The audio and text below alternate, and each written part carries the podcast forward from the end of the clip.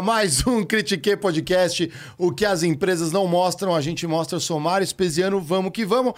Em mais uma noite especial de podcast corporativo, vamos falar mal do chefe, vamos falar do feedback ruim que você teve numa semana de games e esportes, inaugurando a semana de esportes. Mas antes de apresentar nosso convidado, vamos falar das coisas boas também que temos na casa. Estão vendo aqui ao fundo, aqui, ó. Olha aí, ó, nosso novo... Nosso filho. Nosso filho. Boa noite, Diego Baltazar. Boa noite, André Geiger. Boa noite, Mário Martins. Boa noite. Boa noite, Mário. Mário Martins. A paisagem aqui está diferente. Espesiano Mais foi criativo. pra casa do... Já era, vocês, eu tenho muito sobrenome, vocês podem me chamar do jeito que quiser, mas o que, é que vocês acharam do nosso painel finalmente inaugurado? Muito legal. Parabéns, Casé. Obrigado. Casé, aí é um artista aqui, ó. Excelente qualidade, galera. Ó, puta. Ficou top, meu. Gostei, hein? Dá um Quero- ar de escritório assim que a gente abriu. Tá melhorando o escritório, né? Quero um pra Tá colocar a atrás da porta do quarto agora. Um dia a gente sai do porão dos estúdios Flow aqui. É, Será exatamente. que a gente consegue sair do Vamos porão? para main office. Main Office, ó. Antes da gente falar do Main Office e apresentar o nosso convidado, recados paroquiais aqui, Diego Baltazar. Vamos lá, galera. Vamos falar da Tribe, nosso parceiro que esteve conosco aí na Semana Gamer. Tem muita carreira aí rolando, mas a carreira do futuro você só não encontra na Tribe, porque a programação é a carreira do futuro. Se você gosta de tecnologia e se você quer transformar de vida, você precisa conhecer a Tribe. A Tribe é uma escola de altíssima qualidade, onde você pode aprender, programar, você pode trabalhar. E o melhor, você pode ter uma opção lá que você pode começar a pagar o curso depois que tiver concluído o curso. É, começar, depois que começar a trabalhar. E uma boa estatística para a gente atestar isso, Marião, é que 94% das pessoas que estudam com a Tribe já estão recolocadas no mercado de trabalho até três meses depois da formatura. Então, galera, não percam a oportunidade. Confiram o curso de formação de desenvolvimento web da Tribe no link que a gente está disponibilizando aqui embaixo. São mais de 100 empresas parceiras, Digão. 100 empresas 100 parceiras. empresas Cara, e eu dei uma olhada também, 1.500 horas de conteúdo É no curso dos caras. É muito foda. Esse negócio de curso livre tá dominando o mercado, né, cara? Esse negócio de... é, a Tribe é uma das melhores aí credenciadas para tecnologia, galera. Então, Total. Vai pra cima. Exato. E se você tem problemas financeiros, Quem? Quem, Geiger? LTW Consult, Manel. LTW Consult. Então, os caras são muito bravos. É, tem dívidas, quer sair do vermelho, ou começou a querer investir um pouco melhor, não sabe onde- como começar. Vai no site dos caras, no Instagram, pesquisa lá, vai estar na descrição para vocês. E desde negociar dívidas, que até 90% de desconto o Marião consegue às vezes. Tem uma dívida lá que tá somando juros, juros, juros. Quer negociar e pagar? Tem jeito. É, ou então planejar seu sonho. O Mário sempre fala de planejar o sonho. Tem a opção, você planeja seu sonho e algum consultor da ETW vai falar com você para te direcionar nesse caminho. Certo? É isso aí, galera. E agora apresentando o nosso ilustre convidado que vai bater o ponto no Critique. Daqui a pouco o Geiger passa pro RH não cobrar a gente. É o Gustavo Sanches, mas ninguém conhece assim. Conhece como David Jones, que é criador de conteúdo, ele é especializado em games, fala de futebol. Tem um defeito, na minha opinião, que é flamenguista, mas a gente vai falar disso também. Começou a carreira em 2010 fazendo conteúdo no YouTube para Photoshop. Eu não aprendi nada, vou te falar a verdade que eu sou horrível no Photoshop.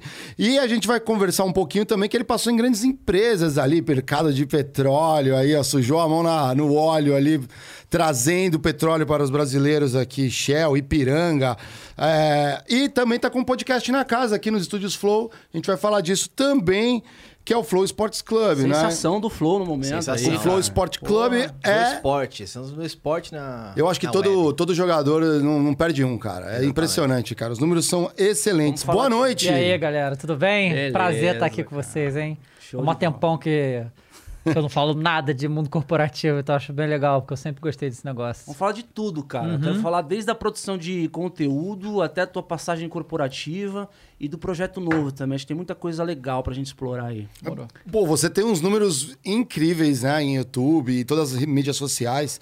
É, Quando você tava no mundo corporativo, você teve essa Você imaginava que isso ia acontecer? Como Cara, não, que assim, eu já, já teve várias, várias vezes que, na época de evento e tal, que me perguntaram: ah, não, você é, realizou seu sonho. Eu falo, cara, eu não realizei meu sonho porque eu nem sabia que isso era possível, então nunca sonhei com isso, tá ligado? Tipo, em, em video- videogame, na verdade, nem, nem internet, tipo, ganhar a minha vida com videogame. Eu jamais imaginei que isso era possível, porque não era na época, né? Eu não era americano, porque lá dava, né? É verdade, Você trabalhava em é. uma empresa grande de game. Aqui no Brasil, há 11 anos atrás, não existia. E... ah, Então, não. Pensar nada disso. Foi... Eu comecei fazendo vídeo de Photoshop, né? De, de tutorial, porque era proibido fazer vídeo de videogame, não podia. As Eles empresas, davam publishers é. deletavam, era strike, derrubavam, você não podia fazer, até vir Minecraft e mudar tudo. Mas até lá não podia. Aí quando liberou, eu comecei, porque sempre foi minha paixão, sempre amei videogame e tal. Mas aí, é, em, que ano que foi isso? Sei lá, 2000, não sei se foi 2011. Sei lá, acho que eu tinha um ano de canal. E aí o YouTube criou, na verdade o YouTube hoje em dia ainda tem isso, mas tá muito diferente. Da minha época era outra história. Um negócio chamado YouTube Next Up, que era um concurso que os 15 que ganhasse- ganhassem iam ganhar um, um workshop de uma semana aqui em São Paulo, na Google, e 20 mil reais. E eu ganhei. E aí, é, naquele momento lá, o YouTube já tava me dando mais ou menos o dobro do que eu ganhava na Ipiranga. Você falou assim, é. É, e aí eu falei, é agora, eu tinha 24 anos, né? Aí eu falei, é agora. Então, assim, eu, eu- ou eu largo agora, ou, ou não vou largar, porque eu tava pra ser promovido. Caramba! Eu, eu, eu já sabia que. tá- Eu não tinha falado pra mim ainda, mas eu sabia que tava rolando, que eu ia sair, pro, ia pra área de marketing, que é que eu gostava. Eu tava no comercial, né, em venda de lubrificante. E aí eu cheguei pro meu chefe e mandei, cara, agora, tá ligado? Eu, Porra, em 2011, foda, hein, cara. Nossa. pois é. Não é, isso é ousadia, hein? Porque o YouTube não era o YouTube Não, não. Eu falei, eu vou investir. Aí, aí eu cheguei pro meu chefe, mandei assim, e a resposta dele foi um troço que me, me motivou muito, porque ele era fantástico, Michel, o nome dele. Ele. Salve, Michel. Salve, Michel. ele, ele falou comigo todo dia que os filhos dele estavam vendo meu vídeo. Aí eu, eu, eu cheguei e, e falei, cara, a parada é essa. É, eu vou, vou tentar, vou arriscar. Sabe qual é? Eu morar com minha mãe ainda. Eu falei, eu tinha 24 anos, se der merda, eu tenho tempo, né? E aí ele falou isso pra, ele falou pra mim assim, não, cara, você tem que ir atrás mesmo, corre atrás da sua parada e tal. E se der merda, me liga. Aí eu falei, tá, tá. E aí eu fui, mas foi bagulho difícil, nunca me esqueço. Eu, eu me despedi de todo mundo, né? Aí Eu sentei no carro e comecei a chorar, assim, sabe? Eu falei, caralho, maluco, o que eu tô fazendo, maluco? Tipo, minha mãe desesperada, né? Tipo, assim, ela sempre me apoiou, nunca foi contra nada e tal, mas ficou nervosa, óbvio. Sim, não né? entendi exatamente, né? completa, Mas assim, eu, eu, eu tinha, eu tinha noção de que não ia faltar dedicação da. Eu, eu, tudo foi um risco calculado. Eu não fiz nada na maluquice. Eu falei, peguei esse dinheiro, com esse dinheiro eu vou fazer o quê? Eu gastei o- todo o dinheiro em, em transformar minha parada. Que, olha como é que eu fazia, olha que loucura. Eu já fazia bagulho de videogame na época. Eu gravava na sala da minha mãe, tá? E na época, os equipamentos, hoje em dia, um bagulho pra você gravar é um negócio desse tamanho, beleza, gravou. O- Naquela época, não. Era uma caixa que tinham é, 12 fios, mas eram uns fios grossos, gigantes. E era isso na sala da minha mãe. E eu só tinha um notebook e eu tinha net. Meu Deus.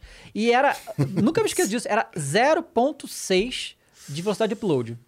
Então eu tinha que gravar o vídeo e, e fazer o upload dele de quase 24 horas antes. Sacou? Eu deixava de madrugada rodando. Nossa. Num notebook que demorava 8 horas pra renderizar um vídeo de 10 minutos. Era assim, era loucura. Eu falei, não, com esse dinheiro eu vou comprar um computador decente, eu vou comprar um microfone melhor. A única coisa que eu tinha, que eu sempre soube disso desde o início, é que é, os caras podem até assistir teu vídeo se tiver uma imagem ruim, o áudio ruim, eles não vão assistir. Então, o, o, que, o pouco que eu tinha, eu investi no microfone decente. Eu tinha um microfone decente na época, era aquele Blue Yeti, que, era, que é bem decente. E aí eu falei, vou comprar ar-condicionado, que eu não tinha. É, vou transformar um quarto meu, tipo, vai ser, eu vou dormir ali, mas vai ser tipo um estúdio. Aí botei as mesas e tal, não sei o quê. E eu pensei comigo assim, cara, eu vou ter todo esse tempo agora. Não tô mais trabalhando, né? Mais trabalhando, não. Não estou mais trabalhando na empresa. É, eu vou conseguir produzir mais? Aí a minha resposta foi, vou. Pra caralho. E aí foi, entendeu? E aí eu comecei, aí assim, cara, a época, era- faz tanto tempo, que não existia o YouTube Analytics, por exemplo, não tinha estatística. Eu fazia manualmente. Eu tinha uma planilha de Excel que todo dia eu colocava quantos inscritos eu tive, quantas visual- visualizações eu tive, todos os canais similares aos meus, como é que estavam fazendo, como é que fazia. Eu fazia tudo na mão. Na mão. Você Eu consultava canal por canal e é, pegava as... na mão, porque não tinha outra opção. Não tinha, não tinha esses sites que fazem, agregam, não tinha nada disso. Era tudo no braço. E aí eu, eu, eu, eu fazia minhas médias e eu é, tentava desvendar os algoritmos com poucas informações que eu tinha, tá ligado? E aí eu conseguia ver lá, tipo assim, eu tive 100 inscritos hoje, aí, aí eu via que minha média era 100, tipo, ficava 80, 120 no máximo. Aí se teve um dia, pô, 500 inscritos, alguma coisa aconteceu, aí eu ia investigar e tal. E aí a gente ia fazer esse trabalho. Hoje em dia é muito mais fácil, mas na época não era. E aí, né, foi quando o game começou a subir. E aí, a, aí, o- aí a YouTube é foda, né? Aí começou, e o YouTube matou meu canal de, de tutorial. É mesmo? É, tipo assim, tutorial não tem hype, né, cara? Não, nunca. Não. É. Então, assim, mas eu consegui uma parada que o meu canal fazia, tipo, 5 mil visualizações em 24 horas, um vídeo que eu postasse. Esse meu canal, de um dia pra noite, de 5 mil visualizações em um, um dia, um vídeo, virou, tipo, 350. Nossa. Eu- Aí o videogame já tava indo melhor, aí eu abandonei, porque não dava pra sustentar. Mas, aí foi. E você acha que nesse começo, ainda mais uma terra sem lei, assim, né? É, esse background corporativo te ajudou? Ah, mas demais, né? Inclusive no, no prêmio, eu tava pensando desde o prêmio, assim, é, como que foi esse prêmio? Você era uma inscrição, você escrevia, você. É, todo mundo podia se inscrever, você tinha que só mandar os vídeos lá, sabe? Formuláriozinho e tal, e uma galera fez, né? É, e. E eu eh, tinha que mandar um vídeo específico, né, que eu fiz lá e tudo. E assim, o meu era educação, tinha muito pouca gente fazendo, tanto que teve um outro canal de educação que eu também, que fazia coisa de matemática. É, mas eu já tava meio que, meio que desgostoso com o bagulho de tutorial por causa do que o YouTube tá fazendo, que o YouTube decide o que vai acontecer de um dia pro outro, não avisa ninguém, não faz nada, a gente tem que se virar. Mas é, eu sempre fui muito bom com números, sabe? É, eu, eu, é, é, é, tem essas coisas assim, eu sou bom com números, mas eu odeio contabilidade, cara, e burocracia. Eu odeio contabilidade e Olha isso pro burocracia. Geiger ainda. Não, pois- Entradas e saídas. Não, eu também odeio essa habilidade. Nossa, É, então. não, é, tipo, DRE, tá ligado? Essas coisas. Nossa, eu passei mal pra passar na- na- na- nas matérias de contabilidade da faculdade.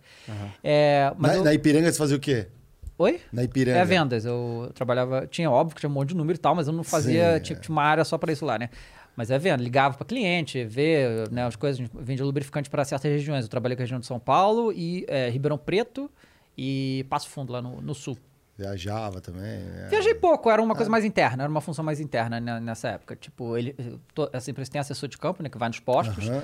Eu era um assessor interno para venda de lubrificante, para dar uma ajuda a esse assessor, né? E, e aí, assim, eu, eu vi é que hoje o YouTube faz muito menos sentido que antigamente, era muito menor. Então, assim, os números tinham uma certa lógica. Eu fui ficando maluco com isso. E aí eu parei. Hoje eu não vejo mais número. Porque hoje me deixa maluco, porque os números não fazem sentido, porque é uma máquina que decide tudo é. e que não tem muita Fica lógica. refém da plataforma, né? Totalmente. Isso, o Playhard falou isso, ele comentou isso aqui Sim. no. E, e- e o fato de você é, perceber que em alguns momentos o algoritmo mudava, você conseguia mapear exatamente o que mudava, você conseguia entender o que, que os caras É, queriam. então, no- o- olha, é que assim, hoje em dia esse algoritmo virou um monstro tão gigantesco que ah, Tem tanto C, C, C. ninguém né? sabe. Você fala com uma pessoa que trabalha no YouTube hoje, ela não sabe como é que funciona o próprio algoritmo. Não sabe. Na minha época, é, tinha muito mais lógica. Por quê? Não era baseado em recomendação, sabe? Era baseado em inscrição. O cara se Interesse. inscrevia, a página inicial do cara era nas inscrições dele, então fazia muito mais sentido. Eu sabia que eu postava um vídeo, eu falei, cara, a galera não curtiu isso aqui que eu botei. Por quê? O título nem era tão importante na época, sabe? Era realmente o que você estava fazendo ali, se ia atrair a pessoa ou não. Então, assim, é, É verdade, eu tô lembrando como consumidor na época também, é Aham. verdade.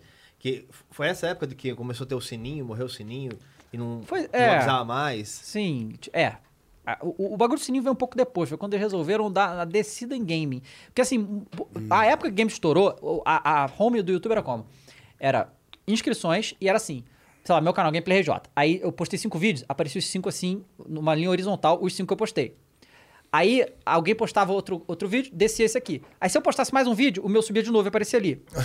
Então, Isso é uma guerra de quem sobe. Exatamente. No meu caso, eu postava pra cacete, então eu, eu fui muito. Aí depois eles mudaram pra ser, tipo, uma linha, um- uma timeline tipo Twitter, né?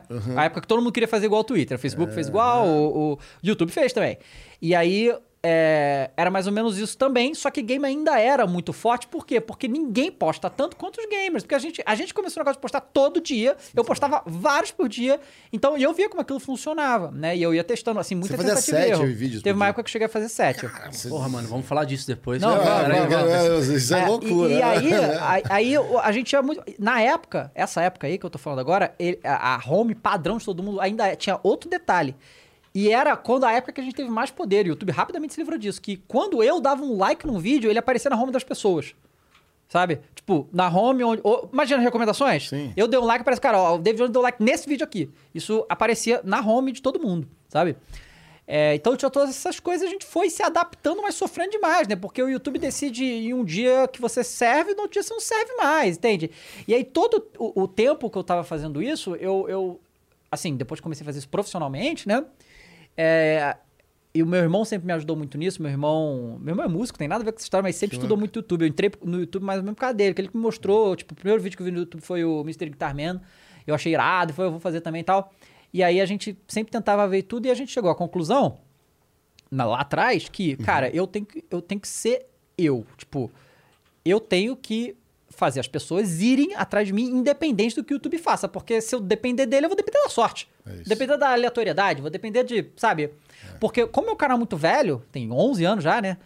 É, ele já passou por todos os algoritmos do YouTube e fica no meio que um limbo do algoritmo, entendeu? Sim, eu sei. né? Mas aí tu ia se preocupar mais com imprimir o teu estilo do que de fato o conteúdo que tu vai explorar, porque você explora bastante coisa, Uhum. mais você é, fazer o público identificar quem é o Dave Jones pra te É, procurar. É, isso Tá. aí foi o. O que acontece? Muitas coisas passaram por isso, tá? Porque eu via é, esse negócio de internet como um negócio, mas se fosse pra fazer uma parada que eu não, não tava afim de fazer, era melhor trabalhar em empresa. Então eu tinha que unir as duas coisas. Tinha que ser um- negócio, eu tinha que tratar como um negócio, e eu tinha que é, ser uma parada muito satisfatória pra mim, que senão não servia. Então, o que que foi? Tipo, lá atrás, é o mesmo princípio que ainda é hoje. Que é assim, irmão, pega um jogo que tá bombado e só faz ele.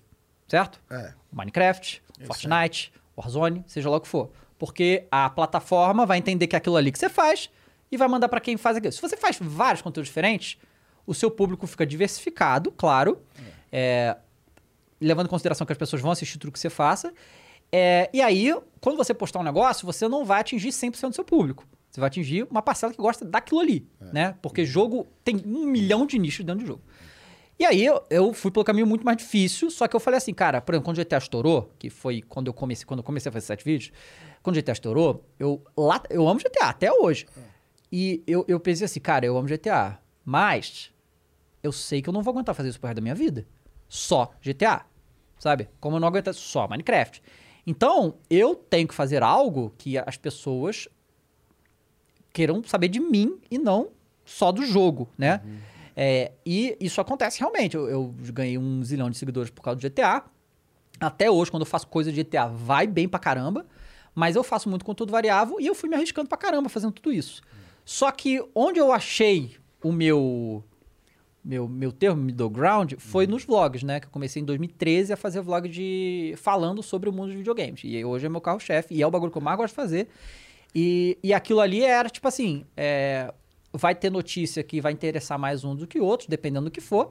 Mas a- a- quem assiste ali sabe que vai ver minha cara falando daquilo ali. As pessoas vão lá ver porque sou eu falando tal assunto. Tem uma né? reputação, lógico. É, e, e foi. E assim, e é isso aí que me sustenta na, hoje. Na verdade, é uma. Seria mais uma ideia de newsletter do que tá acontecendo na, no- na cena, assim, do que Com especializar. crítica, né? É, com Porque ele crítica. dá umas espetadas Sim, quando os então, estúdios fazem umas porcarias. Varia, porque, assim, é muito dinâmico, né?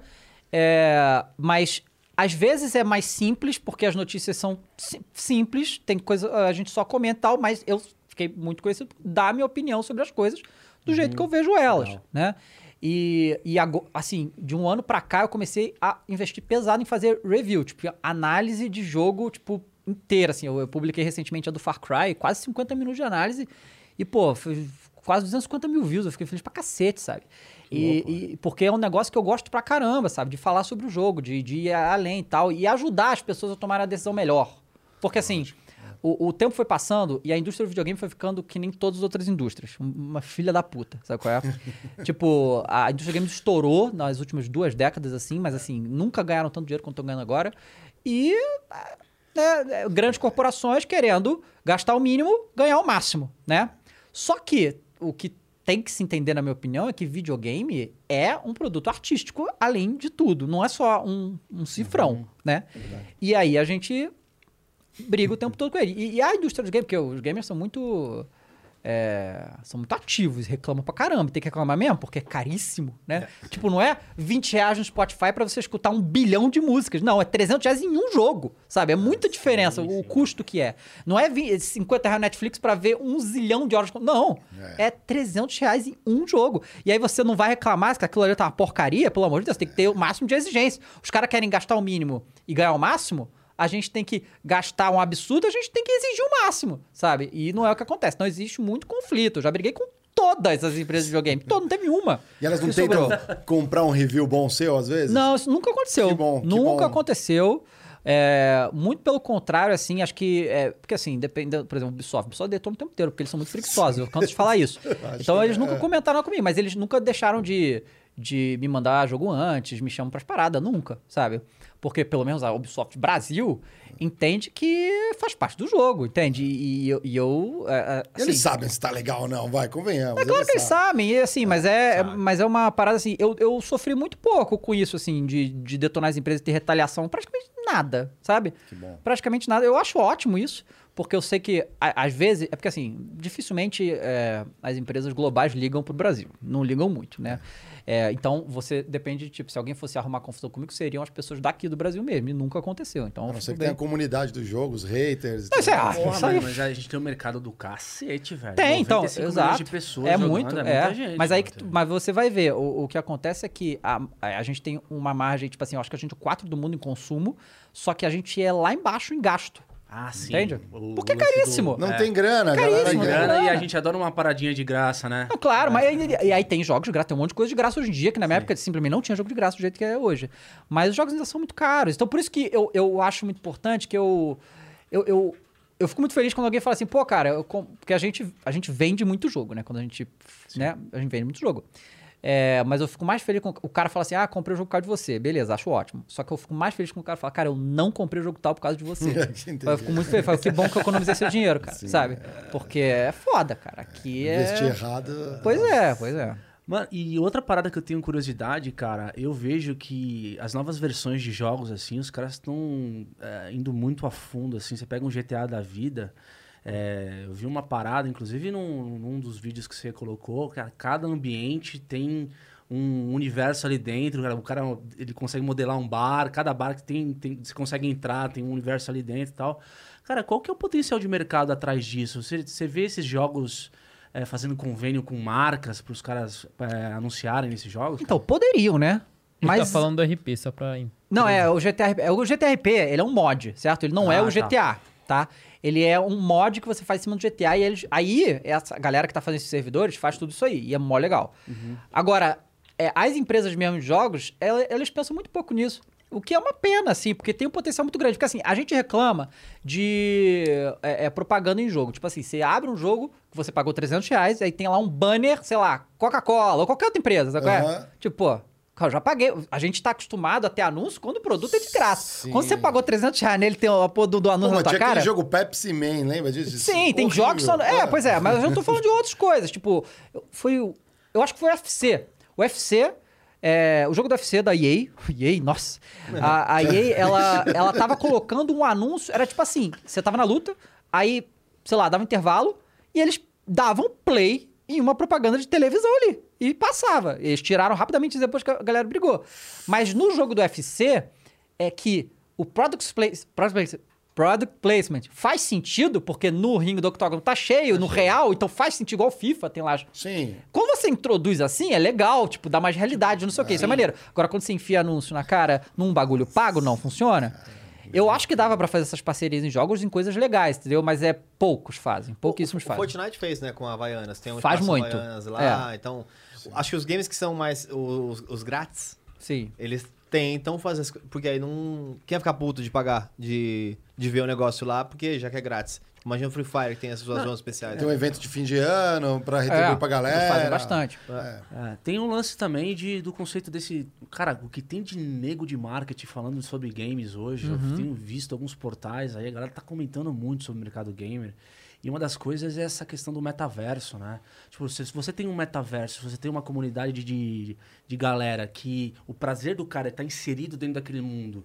E, tipo, se você fala com esse, com esse mesmo cara é, alguma coisa que tá fora desse mundo e perde o conceito, significa que, cara, nesse metaverso começa a rolar é, as marcas que estão fora desse, desse metaverso. Começa a virar uma coisa que é normal, assim, entendeu?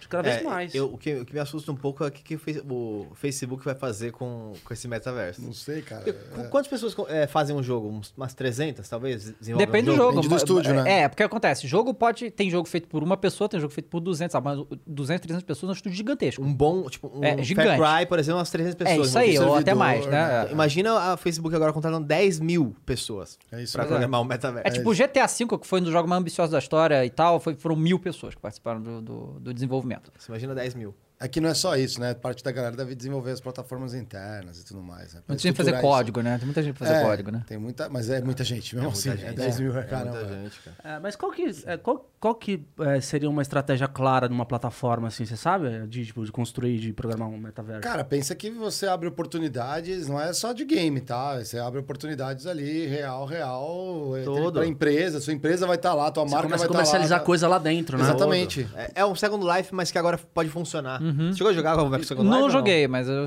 eu, eu É, pode ser um Second Life que pode, que de- pode funcionar. O Second Life tava muito atrás do tempo, acho. Né? É, até eu vi o É que negócio tem, do... tem, muita, tem, tem- tecnologia hoje que suporta isso de forma, entre aspas, segura, blockchain, por exemplo. É, não Então, tinha blockchain. né? Não tinha blockchain, né? Então você criava cinco contas, ajudava o É. outro. Não é? Ali é você, né? Sua conta é você mesmo, né? Mas aí, sei lá, assim, dá pra viajar aqui por Porque, algum assim, lugar, eu não sei. Eu não sei se é porque eu tô. Não sei se é porque a gente tá fazendo podcast, a gente tá. Eu tô, saindo meio emocionado dessa semana gamer, cara, mas o pós-pandemia, ele parece que tem. É, está exponencia- exponencializando o número de pessoas que vem comentando, desde matérias na mídia até pessoas mesmo que formam opinião falando de games, tá ligado? Acho que in- in- incrementou hábitos nas pessoas que antes não jogavam, agora jogam. Então é um mercado que. Cara, pelo menos o Double Digit tá crescendo. Assim, é, é, dois dígitos. Ah, com assim. certeza. Com certeza. Acho que aí não é nem. é, Mas aí acho que tem uma questão que é simples: é onde as pessoas estão. Né? Pensando nas marcas, era isso. Se elas estão jogando, é ali que eu quero estar, em algum momento É. dela. É. Se, conver- se conversa ou não, você não vai ver marca de cimento, daqui a pouco você vê. Você, você Entendeu? pensa em novas profissões, assim, para com esse com o crescimento desse novo mercado? Sei lá, você, você se colocaria como um jornalista quando você fala de games? Porque você, você fala com propriedade de games ali. É, mas você está informando a comunidade gamer. Você, você seria um jornalista de games, por exemplo? Cara, eu, eu, eu, eu não gosto muito de rótulo, tá? É, e não acho que eu sou jornalista, eu acho que eu sou um comentarista, tá ligado? E tipo, porque eu sempre falo assim, cara, hoje em dia, é, se alguém me pergunta minha profissão, eu posso falar algumas coisas, né? Mas eu, eu falo que minha profissão é ser eu, entende? Perfeito. Minha profissão é essa, eu sou o David Jones, 24 horas por dia, né? É, a, a minha esposa me conheceu, eu sou o David Jones, não é o Gustavo, sabe? E, e eu é, tento, né? Eu, eu ainda sou uma pessoa que sou bem privado, assim, eu não gosto de expor muito minha vida pessoal, a gente expõe alguma coisa, porque minha esposa também é, é apresentadora, então ela também tem vida pública e tudo, mas eu ainda tento segurar a onda um pouco disso, né? Tem muita coisa que aconteceu esse ano que absolutamente ninguém sabe, e, mas eu não acho que eu sou jornalista, até porque, assim, jornalista em games tem uma, não tem uma fama muito boa, entende? Ah, entendi. É, Desculpa, é, é pergunta de leigo, tá? é um não influencer, é um é. influencer. Eu, eu é. sou comentarista, cara, porque eu, eu dou minha opinião. É, e e eu, eu acho engraçado, né? A galera assim, ah, você tem que dar sua opinião imparcial. Irmão, isso não existe, me desculpa, mas Uhum. não existe opinião imparcial, sabe? Toda opinião vai ter os viés da pessoa. Óbvio, né? Uhum. Eu posso, tipo, ainda mais uma coisa subjetiva como videogame. Eu posso gostar, você pode não gostar e tá tudo bem. Né? Existe, existem vários tipos de jogos que eu não curto. Não quer dizer que é uma merda. Quando eu vou falar sobre um jogo e, e dizer o que eu acho que eu não acho, é baseado nas minhas experiências, no meu conhecimento sobre aquilo. E eu existem coisas objetivas dentro de um, de um jogo que você faz. Mas, Por exemplo, tem o gráfico do jogo lá. Eu posso achar o gráfico uma porcaria, você pode achar lindo Sim. né? Eu tento pôr certos padrões, entende? Tipo assim, há 20 anos atrás, certos gráficos eram bonitos e hoje são horrorosos, né? Tem, verdade, tem isso é. aí. E a gente tem que avaliando conforme vai. Eu, eu critico a Ubisoft pra caramba. Por que eu critico tanto a Ubisoft? Porque, apesar de fazer bons jogos, ela mantém os mesmos erros de- dos jogos em uma década. Não aprendeu. Não- não- parece que não aprendeu, evolui, né? Então, assim, tá ruim? Não, ruim não é. Mas, sabe, era pra estar muito melhor já, né? Você acha que eles são os evolui. piores dos grandes? Não, não, não, não. Não, Eu acho que é pior a EA. Por causa do mer- de mais mercenário, É, assim. Ah, é. tá. E porque en- entrega pouco, é aquele negócio, né? Entrega o mínimo e cobra o máximo. Não, e o Aí é negócio foda. de zerar todo ano o seu- o que você investe. Zerar tudo no investe FIFA lá. O FIFA é Tipo, loucura, Game né? Pass, todo ano você tem que abrir um novo Não, Game não, Não, o Game Pass tudo bem. É, o FIFA é, tipo, quando eles lançam o FIFA novo, tudo que você gastou no outro já era. É, Não é o Game Pass. O Game Pass é tipo assim, é um. Sim. Você paga pela temporada, vai. Mas imagina que na temporada você construiu, sei lá, 5 mil reais. Tô usando absurdo níveis Brasil. não é absurdo Mas- não, viu? Não, é. Mas fora do Brasil até um pouco mais comum. Sacou, É. sei lá, mil dólares no, no jogo durante o ano. Acabou o ano, zera. Passa a conta, você começa com cartinhas zeradas e toma ali dinheiro de novo. Mas se tem alguma premiação em você ficar bem ranqueado, é, vale o investimento? Não, pra quem é gay... pra Zera, zero. Vale pra quem é streamer. Hoje, na minha opinião, pra quem é, É. streamer, às vezes você cria conteúdo. E se você né? for é, profissional e for jogar campeonato, entendeu? Mas não é a maioria. O, tipo, Então, é isso que eu ia Menos falar, de 1% né? das pessoas fazem Eles isso, querem sabe? nichar, a galera... Não, loucura, e eles Não, mas é que não- talvez não seja a nossa realidade como o Brasil. Mas, Não, é, tem, exi- tá existe os mercado negro de, de FIFA Points e tal. é Caramba, doideira. É. loucura, cara. E, a, e, a, e a EA faz um bilhão de dólares por ano com isso aí. Sabe?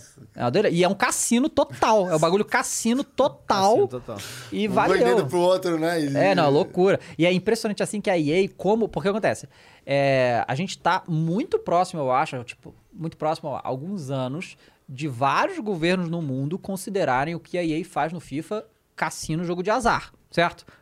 Já tem muitas discussões na Inglaterra, nos Estados Unidos, na Bélgica já tá banido, não pode. É o famoso abrir o baúzinho. É.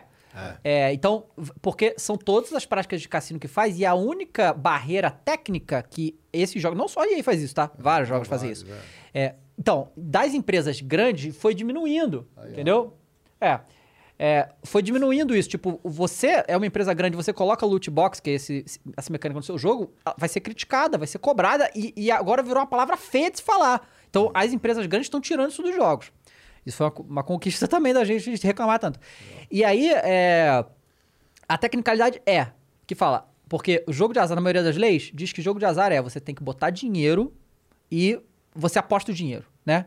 Só que nesse jogo você não aposta dinheiro, você compra o dinheiro do jogo e o dinheiro do jogo que você gasta, entendeu? É essa a tecnicalidade. E aí eles vão até o fim. Porque seja, assim, ele pode apostar ou não. Ele compra uma skinzinha ou ele vai lá e aposta. não, a parada é que não é dinheiro real, entende? Esse que é o negócio. Fala, Não é dinheiro real. E essa... é, é, a, a EA, né, e outras empresas vão até o limite da lei. Eles só vão... Já falei isso algumas vezes, que a EA só vai parar quando o governo descer o martelo e falar, não pode mais. E o problema disso é o qual? É que quando o governo fala não pode mais, ele não vai falar não pode mais pra EA. Vai falar não pode mais pra todo mundo, porque, né, não vai fazer a lei só pra EA.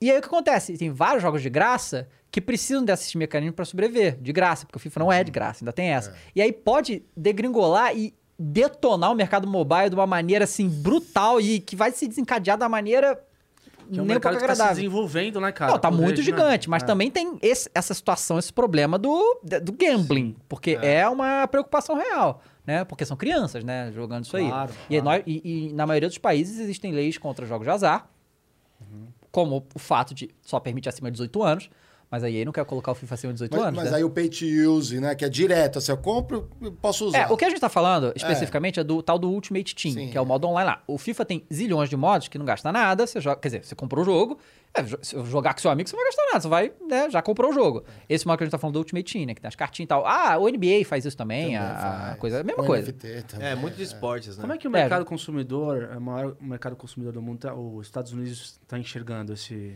esse tipo de... Já tem diverso, em algo, porque lá é por estado, né? Tipo, Ah. dificilmente vai ter uma lei federal banindo essas coisas, mas por estado pode acontecer. Já tiveram vários deputados e senadores falando sobre isso, tentando, porque porque existem muitos casos, entende? Tipo, ah, meu filho, porque tem aquela Passou o cartão, né? Passou o cartão, gastou 3 mil dólares, minha família faliu. Isso é. Tem várias histórias dessas. Várias. Por quê? Porque não existe quase barreira pra pessoa comprar. Porque, tipo assim, o filho pega, ah, bota o cartão aí pra comprar um joguinho. Aí compra o joguinho. O pai não sabe que dentro do joguinho é, o, o filho pode gastar dinheiro infinito, literal infinito. Não tem barreira. Nada, A conta entende? tá vinculada no E aí, videogame. é, né? aí sempre tem, ah, não, mas o pai devia saber. Que Tudo bem, eu entendo tudo isso, mas assim, é, é muito rápido que o moleque pode ir ali, bum, mil Sim, dólares, sim. entende? É um não, negócio há, que. não há mecanismos éticos de controle. não, não tem, não tem, né? Descontrole, na verdade. Você o cara tá entra- Você viciadão. entra na net ali pra você botar o sexy hot, teu filho tem que digitar uma senha que você não passa pra ele, né? Tipo assim, é... É, podia ter essas coisas, só que é, o que acontece é que a maioria dos pais, cara, hoje em dia, ainda são muito ignorantes em relação ao videogame. Tipo assim, estão descobrindo o que videogame existe agora. Agora o cara saber que o moleque tá dentro do jogo online e ele pode gastar dinheiro infinito ali. É um negócio que a maioria não sabe, entende? Então acontece em muitos casos. Tipo, no Reino Unido, isso começou por causa disso. Porque, tipo, começou vários casos, cara. Porque, porque a EA não devolve teu dinheiro, não. Entendeu? Se você falar, eu reclamar, pelo amor de Deus, gastei mil dólares aqui, eu tenho que pagar a conta de luz, não tenho. Você pode, por favor, não queria ter gasto isso aqui. Azar o não, teu. azar o teu. É. Né? Então tem Senhora. todas essas coisas. É. Então tem, tem muito disso. Não, e ela tá se cagando de medo, porque agora tem um, um modo lá quando você compra as cartinhas, É. eles lançaram um preview, que agora, tipo, pra ser menos gambling, você, a primeira, uma vez por dia, você pode ver o que sairia se você abrisse o pacote, e você pode escolher abrir ou não. Então é o jeito também que eles estão tentando É, burlar. tentando burlar. Narrowing ainda. Isso, pra falar Mas assim, posso- olha, a gente mostra o que, que ele ia ganhar. Entendeu? Mas posso te dizer uma coisa? Talvez, posso, posso ser um pouco romântico aqui. Com o crescimento do mercado, a, joga luz a determinadas coisas que antes passavam meio que... É o pai ignorante, é, o, é o útil agradável ali para poder pescar mais dinheiro de quem não entende. Então, se você tem um mercado grande, é, você tem mais pessoas consumindo, aí a tendência é que esse tipo de prática vá diminuindo ao longo do tempo. Não sei. É, exatamente, porque a gente tá num. É, é porque assim, diminuiu justamente isso. As empresas grandes se sentiram pressionadas por causa da opinião pública a tirar isso dos jogos dela. E foi acontecendo. Tipo, é porque era, era um bagulho bizarro assim, tipo. Tem um jogo que chama Shadow of War, tá? Que é um jogo do Universo dos Anéis. E eles inventaram, no- nesse Shadow of War, Shadow of Mordor é o primeiro, não, não teve nada disso. Justamente, no primeiro jogo não teve nada disso. Era um jogo, porra, foda, mundo aberto, aventuras aqui no Universo dos Anéis. No segundo, eles meteram o loot box lá. Vagabundo destruiu os caras. Sabe qual é? Porque, tipo, sabe, é, é uma parada, né? é Esse tipo de coisa. E, e aí, assim, a, a gente, isso tá realmente. Tem esse, essa situação, tem esse. é, essa coisa que até certo ponto funcionou. A gente sabe que, por exemplo, com a EA, nada disso É, vai esse é funcionar. jogo, esse jogo aí é que eles meteram loot box no Shadow of War. É o que não tinha nenhum cabimento pro estilo de jogo que era, né? É, e, e, e assim, porque isso aí, cara, também, além de, além de ser, é, é, ter essa coisa de gambling e tal, cara, você quebra... Essas caixas, você ganhava orcs. Tipo assim, esse jogo tem uma mecânica que você faz exércitos de orcs. E você tem que achar esses orcs e, e recrutar eles e tal, fazer umas paradas, derrotar umas coisas lá. Era, essa caixa vinha a porra do orc, entendeu? O que, que isso tem a ver com os seus anéis, entendeu? Eu vou abrir a caixa, vai vir a porra do bicho. Só É, pra aumentar meu esquadrão aqui. é, mas- sabe? E, e assim, todas as desculpas já foram utilizadas por essa galera, todas. Porque assim, esse jogo não é de graça, é que tá. Esse jogo custou 300 reais, entendeu? Então ainda tem isso aí, que você paga um dinheirão pra entrar. E aí, isso foi... Cara, Não é nem pay to win isso aí, né? não, não, esse jogo é single player, tá ligado? Tem Ah. até um coisa, mas- mas era, era, é uma coisa assim, eles querem forçar você a gastar. E eles utilizam, tem, tem umas palestras, que assim, eu juro que eu fico até meio assustado com isso, porque eu acho meio nojento. Eu acredito em negócios, assim, sei que isso que eu tô falando é extremamente romântico, tá? Mas eu aprendi, né, é, e eu acredito muito nisso, e eu acho que as grandes empresas hoje é, é, que tiveram grande sucesso começaram assim, que você tem que fazer o melhor pro seu consumidor, e é assim que você vai derrotar seus concorrentes Correto. certo? Essas empresas de videogame, elas já foram assim em algum momento. Elas fizeram melhor, por isso que elas cresceram, fizeram grandes jogos, por isso que tiveram grande sucesso. Só que chega um ponto de que, é, como é um produto artístico, ninguém vai ser concorrente, entende? Por exemplo, a, a- esse jogo, Shadow of War, a Warner. Nenhuma outra empresa no mundo pode fazer um jogo com seus anéis, só a Warner. Então eles têm essas propriedades intelectuais que são deles e que eles exploram a a paixão do fã, entende? Que eu falo isso várias vezes, tipo assim, eu sempre falo, né, pra não gastar nisso, aquilo, que eu acho esquisito errado, mas eu, mas eu sempre falo também, cara, eu sei que você é fã, você é fã do Batman, pra caralho, você ama os jogos do Batman. Eu sei quando você é o jogo do Batman, você não vai, você não tá nem aí porque eu vou falar do jogo do Batman, você vai comprar o jogo do Batman. você vai comprar tudo. Igual esportes, né? De certa forma também. É, então assim, você não tem como. É, não tem como aconselhar a pessoa na paixão, entende? Então, essa empresa explora a paixão das pessoas. E é- eu acho meio merda isso, sabe?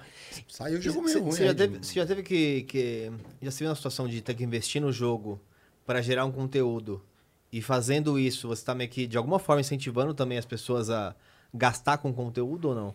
Porque eu acho que hoje essa é um pouco a cilada que eles colocam. Porque imagina que você é um streamer. Uhum.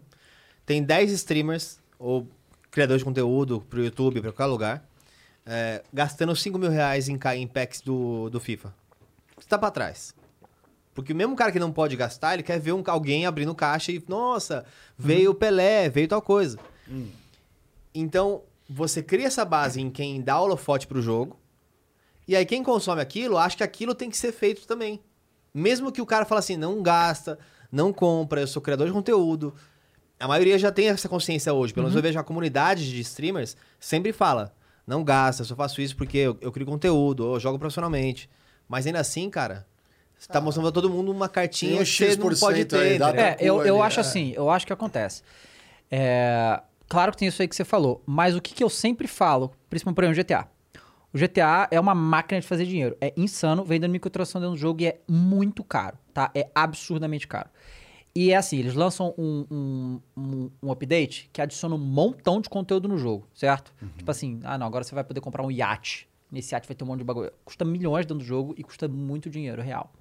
Só que acontece, a única coisa, tipo assim, é, normalmente, quando eles lançam esse- esses updates que vem submarino, não sei o quê, é, se uma pessoa tiver, o seu time inteiro pode jogar. Então, tipo, só eu preciso gastar. E aí, o que, que eu falo? O que eu acho. Tô falando específico do GTA, mas isso funciona pra grande maioria. O dinheiro que eu gasto ali, a pessoa vai ver se aquilo ali vale a pena pra ela. Entende? Porque muitas dessas coisas você compra cego, sem saber o que você vai receber. E eu vou comprar porque eu preciso fazer aquele conteúdo, eu quero fazer aquele conteúdo e eu vou mostrar. Se o cara acha que vale a pena pra ele, ele que gasta o dinheiro dele, mas ele sabe o que ele vai pagar agora. Ah, sim. Entende? Entendi. Mesma coisa quando tem. Eu sempre falo pra. Porque hoje em dia, o Far Cry, por exemplo, 6, o jogo já era 300 reais, tinha a versão de 500 reais. E tem o tal do Season Pass, que é a moda que eles lançam, que é um, é um, é um pack que você compra, que você ganha todos os DLCs durante a vida útil do jogo. Só que você não sabe o que vai vir nesses DLCs. Você compra sem saber. E é tipo, hoje, eu acho que. quando- Botando fé total. É, é 160 reais o Season Pass. Você fala, cara, não compra isso. Isso tá quando ligado? ele não guarda Não, no mas- cofre a DLC passada. Não, quando dá dia, não manda no. Tipo, o, o, o Jogo dos Vingadores lançou no passado. É. Eles lançaram o Jogo dos Vingadores e fizeram propaganda. Não, o Homem-Aranha vai estar no Jogo dos Vingadores só pro PlayStation, porque, né, tem aquela parceria lá do- da- da Sony com o Homem-Aranha e tal. Até hoje não saiu. O povo fica acreditando nisso lá atrás, tá ligado? Tipo, porque eles usaram isso pra vender o jogo. Não saiu até hoje. Faz, eu acho que já fez mais de um ano. Aham. Sabe? Mas também não tem um pouco do reflexo do que acontece fora dos games, dentro dos games, na medida que um cara ele, ele quer ter a última versão com os packs que ainda não chegaram, por uma forma de eh, ostentação em cima da comunidade, esse tipo de coisa. Claro, é né? exatamente. É. Tipo assim, tudo que a indústria dos games puder explorar, vai explorar. explorar. Isso aí é uma das coisas que eles que fazem é do sistema que não é do Totalmente, game. é. o sistema é. de- E- porque assim, por exemplo, Fortnite é uma empresa, é, a Epic, né? Ela é uma empresa que ela faz tudo muito bem, sabe? A, a- em questão de marketing, eles são brilhantes e eles estão muito acima de todo mundo. Mas eles se beneficiam muito disso, porque eles lançam lá a skin do, do, do Super-Homem vai ficar uma semana aí. Depois nunca mais se vira pra achar, né? Não acha. Né? Tanto que tem comércio de venda de contra o Fortnite. Na minha conta tem as skins e tal, não sei o quê. É, e aí se utilizam disso. Mas, de novo, Fortnite é um jogo de graça. Você sabe o que você tá pagando. Não é uma caixa que pode vir ou não pode vir. Não, você vai, eu vou comprar aquela roupa do Batman, é a roupa do Batman, beleza. Como se fosse um open source, É, né? É um, open, um eu jogo acho open que source, o, né? o que acontece hoje, né? As coisas evoluíram muito rápido, aí que tá, foi tudo muito rápido. E os pais têm que conscientizar os filhos. Só que como é que eles vão fazer isso sem eles não sabem o que tá acontecendo, tá ligado? Eles não fazem ideia do que tá acontecendo. E, e tem que conscientizar que, tipo, por dinheiro nasce árvore, irmão, né? Tem que. Se quer comprar roupinha lá de virtual, beleza, tal, tem que. Né? É Uma coisa que. Pra qualquer outra coisa da vida, não precisa ser necessariamente videogame. Mas isso que você falou, eu, eu, eu, eu entendo perfeitamente esse negócio aí, mas é. É isso que as pessoas têm que entender. O cara tá ali gastando, comprando, ele tá mostrando pra você quanto que ele tá gastando e o quanto ele tá recebendo. Então, tipo, você abre um jogo, aí tem lá loot box. Aí o cara, porra, se eu gastar 100 reais aqui, vai valer a pena? Eu vou receber significativamente? Porque tudo isso é baseado em algoritmo também. Então tem uma lógica. Cada X packs vem um negócio mais raro do que o outro, não sei o que e tal. Tem tudo isso. Sim. Então, ele, e hoje ele pode ver. Ele pode ver. Ah, vou gastar tanto? O que, que pode ser que eu vá ganhar? E aí você vai atrás dos vídeos e descobre.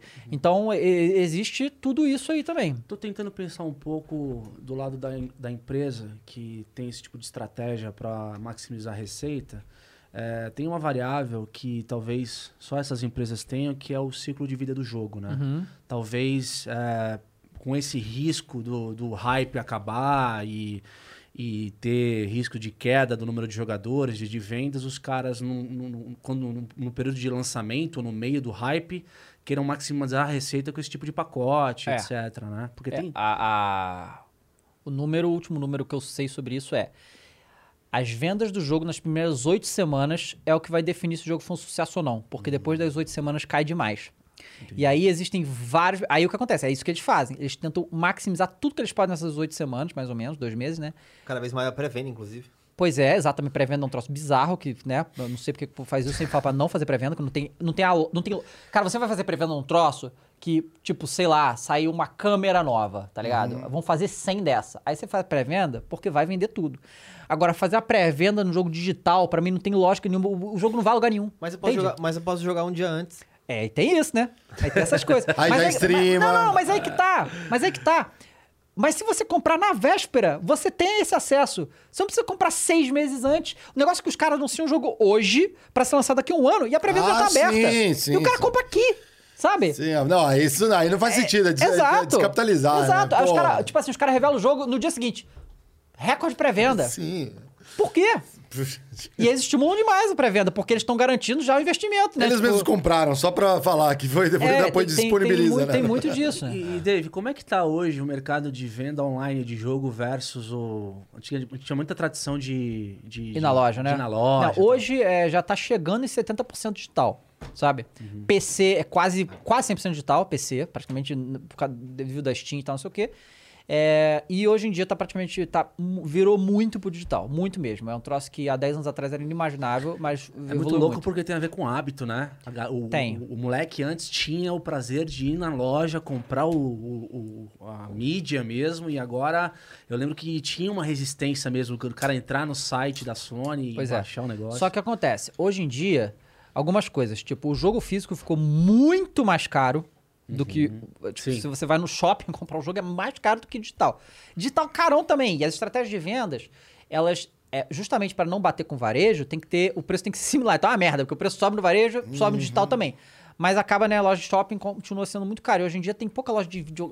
É loja de shopping, né? que Virou, a galera. virou loja nerd, assim, né? É, elas Vai nerd, achar e- Funko e aí- Não é só jogo, né? Não é É, só jogo. é, vem as aí. lojas de videogame- Action, é, figure, É. essas coisas. E, é. e aí, assim, o, o digital ficou muito mais fácil, sabe?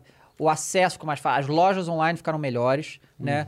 É, e hoje tem algumas coisas que antigamente não tinha em console. Porque PC, a Steam, já fez isso há muito tempo atrás e, e tudo foi melhor. Por exemplo, hoje no console, você consegue... Você comprou o jogo. Mas é o que acontece. co- Como é que era antigamente? Você comprava o jogo, aí o jogo tem pff, 80 GB, gigante, né? É, sai o jogo. Você não conseguia jogar, porque você tinha que baixar 80 GB com a internet brasileira, né? Claro que a internet brasileira também melhorou e as velocidades são melhores hoje em dia, também ajudou. Mas hoje em dia você consegue botar o jogo para baixar quatro dias antes, cinco dias antes. Então, tipo, é um recurso simples que eles botaram e aí você consegue jogar assim que sai, sabe? Sim. Então, tudo isso tem. Então, é, a questão... Eu praticamente... Eu, as empresas ainda me mandam mídia física, mas eles sempre me mandam o digital antes porque tá ali na tua mão na hora. Tipo, não precisa mandar pra mim nada e tal. Vai que extravia, vai que... É, correr, sabe como é que é, né? E aí, e aí o Tudo código... dá certo pra gente, né? É, aí o código é na hora, e você baixa ali, compra e joga na hora, na loja online e tal. E assim, tudo caminhou pra isso, né? Não foi só videogame, tudo caminhou pro digital. Filme agora é digital, música é digital, tudo digital. Você não tem mais nada físico, né? Porque é uma conveniência muito grande, né? Muito grande. E aí aquele negócio, né? A gente viu filme, série, música. O preço do consumo desses, dessas coisas foi insanamente reduzido. Insano. Antigamente você pagava 30, 40 reais no CD. É real. Hoje que você paga. Qu- Quanto é que custa a mensalidade do Spotify? de 14,90. Pois é, cara, pra ter acesso a, tipo, todas as músicas da história, sabe? Então, assim, o preço... Aí, mesma coisa de filme DVD, quanto é que custa um... Cara, a galera paga 40 reais no DVD, cara. Hoje em dia você tem acesso a tudo isso aí com muito mais É, E barato. volta aquela questão, Mas eu não né? acho tudo que eu quero nessas coisas. Pois é, tem isso aí também. Mas assim, mas você entende que o, o custo é muito mais baixo. Não, é muito mais baixo. mais baixo. E videogame não. Videogame o custo subiu. Pois é, Entendeu? É... É, né? que louco. é interessante mesmo, né? Porque É. agora o cara. você quer- Provavelmente o jogo vai estar disponível pra PC também. Pois é. E aí você vê assim, por exemplo, um jogo é. GTA. Foi um dos jogos mais caros feitos da história, o 5, tá? Vou dar de exemplo. Custou 250 milhões de dólares pra ser feito, tá? Mas um jogo AAA desses aí, que são os famosões grandes, custa em média 100 milhões, acima de 100 milhões de dólares. Quanto é que custa um filme de Hollywood pra ser produzido? É isso aí, 100 milhões. Muito isso bom. aí. Pois é. 100 milhões. E o ingresso é 30 reais, 40 reais Ah. pra você assistir no cinema, entende? Então eu acho uma disparidade muito grande do preço de videogame. Eu entendo que os custos são altos, claro, mas é caro pra Mas, caralho, mas não cara. é que tem o, o cinema, o filme depois que ele foi, acabou. Exato, tem tudo isso. Mas o outro, o game ali, talvez você tenha que ter sempre Aham. uma atualização. Não, os jogos duram mais, os É. jogos podem ser infinitos e tal. Tem, tem várias variações, mas eu ainda acho muito caro. Porque o preço do jogo nos Estados Não, é Unidos real, é é 70 dólares agora, aumentou. Era 60 dólares a base, agora é 70 dólares. Pô, Inflação, né? É verdade. Pros- Não, mas é que ficou 60 americanos, dólares é. por muito tempo, tá? Só que assim, antigamente o, o jogo custava 60 dólares, mas você tinha o jogo inteiro ali, entendeu? O tempo foi passando, o preço base do jogo não aumentou, mas chegou a microtransação, e Season Pass, DLC e não sei o que. Então você falar que o jogo não aumentou é mentira, né? É mentira. Aí agora eles aumentaram pra 70 porque sim. A justificativa deles foi essa aí, porque valeu. Não tem entendeu? cartel nisso, né? Ah, Será? não, cara, aquela parada que eu te falei, cara. O cara que faz o jogo do Batman, ninguém mais pode fazer o jogo do Batman. O cara que faz Assassin's Creed, que é Ubisoft, só a Ubisoft fazer. Entende? Então não existe uma concorrência exa é, tipo, direta naquilo ali, você entende? Porque o cara que é apaixonado por aquela franquia, ele vai comprar pra sempre, entende? Aquele negócio. E, e jogo, quando ele. No underground, tem muito, muita gente criando jogos. Uhum. Obviamente não tem os mesmos recursos de um grande estúdio. Sim. Mas tem coisa boa vindo até. Não, não. Não é coisa boa vindo. Os melhores jogos na última década foram todos indie. Todos. Sensacional. Ah, O Minecraft foi uma revolução. O Minecraft, ele não, ele não mudou só videogame, ele mudou o entretenimento, como a gente entende ele e o mundo. O Minecraft é responsável por mudar a internet também. O Minecraft é um, é um fenômeno cultural, assim, que tem- deve, deve ter estudos sobre o impacto que o Minecraft fez, sabe? Porque, assim... Aí, Por quê, né? mano? Dá uma aula pra mim. Claro, aí, né? o Minecraft, ele foi criado lá atrás, né, pelo Notch, e a equipe dele é Suécia, e era um jogo bem simples e tal. Aí, é, foi... Quando a Steam veio, a Steam meio que possibilitou vários desenvolvedores a publicar seus jogos, sem precisar de uma grande publisher. Antigamente você tinha que ir atrás das grandes pra publicarem seu jogo. E Mas é eles assim- têm as regras deles também, né? não, tem um monte de coisa e é. a maioria eles não querem. Eles não viam esse mercado. E a Steam possibilitou vocês meio que se autopublicar. Com as regras lá, mas. É. E aí começou a vir muito jogo que ninguém nunca, nunca ia ser feito se não fosse a galera fazendo, tá? Minecraft era um deles. E aí o, o Minecraft começou, né, a ter uma difusão porque ele. Os jogos indies também, mas o Minecraft ele é muito bom, né? É um jogo muito incrível, tem uma liberdade gigante, ele é foda. É um jogo que tem uma mecânica de código muito diferente e tal. Até hoje, tem nada, nada muito parecido com o Minecraft, do jeito que o Minecraft é e como é, é- é bom demais. E aí ele foi, foram. é, O Minecraft e outras empresas indie, mas só que o Minecraft ficou muito grande, que simplesmente falou: cara, irmão, faz aí. Quer fazer vídeo do meu jogo? Faz aí. Quer publicar em qualquer lugar? Publica, à vontade. Enquanto as outras empresas estavam só passando a faca. Tipo, ninguém podia publicar nada. Então, simplesmente no início, o YouTube Gaming começou com Minecraft. E era só Minecraft. Porque simplesmente você não podia fazer das empresas grandes. Podiam ser outros jogos indie, mas nenhum era tão impactante, grande e, e e, assim, maravilhoso como Minecraft era. Então Minecraft foi crescendo, crescendo, crescendo, crescendo, ao ponto de que os caras lá ficaram bilionários, né, com o jogo, e o YouTube era só isso. E aí começou game no YouTube. Aí as empresas grandes falaram: ih, rapaz, tamo, tamo trás, hein? Tamo pra trás. Tão falando, não, então tá liberado. Aí todas elas começaram a, a- botar nos sites delas é, o quanto eles. é, as regras, né? Pra você poder publicar. Que era basicamente publica aí. E aí começou, liberou tudo. E isso foi lá pra 2010 mesmo, mais ou menos por aí, 2011, por aí. E aí o Minecraft se tornou um fenômeno muito grande. É Aquela parada, que todo mundo pode jogar junto e tal, não sei o quê. E cresceu muito além, porque eles sempre foram, essa parada de compartilhar, eles eram muito abertos a mod, a galera poder modificar o próprio jogo. E os mods do Minecraft são uma coisa de louco até hoje. Muito tipo, os caras fazem outro, outro jogo dentro do Minecraft. É uma coisa impressionante e tem muito. E sempre foi uma comunidade muito aberta e muito ativa. E, se- e será que é porque o mecanismo de simples, né, visualmente falando, assim, não tem um baita gráfico, dá pra jogar- rodar num, num computador até é, mais inferior, né, perto de outros que tem super gráfico. Será que ele não. E essa possibilidade de construir suas coisas, Uhum. de fazer o que você quiser, mundo aberto, não seria o novo Lego mais acessível? É, era tipo um Lego, né? Esse que é o É, negócio, exatamente, né? no- a é, proposta porque inicial, né? Suécia ali do lado de Dinamarca, Dinamarca é, que, né, que- É verdade. É, ali próximo, ter certeza que tem É a alguma Dinamarca coisa do ali. Lego, é isso aí, é. É, a Dinamarca do Lego. E é mais ou menos isso. Mas, cara, o Minecraft, ele... é, é, eu acho que a parada Os dele. é mods que foram ele- levando por, outro Foi. caminho também, né? Ele Tem- vai muito além, entendeu? O Minecraft é muito gigante e assim, você pode escolher jogar do jeito que você quiser mesmo, sabe? Você constrói as coisas, ou não, ou você quer sobreviver, quer matar bichinho, quer é, fazer uma fazenda.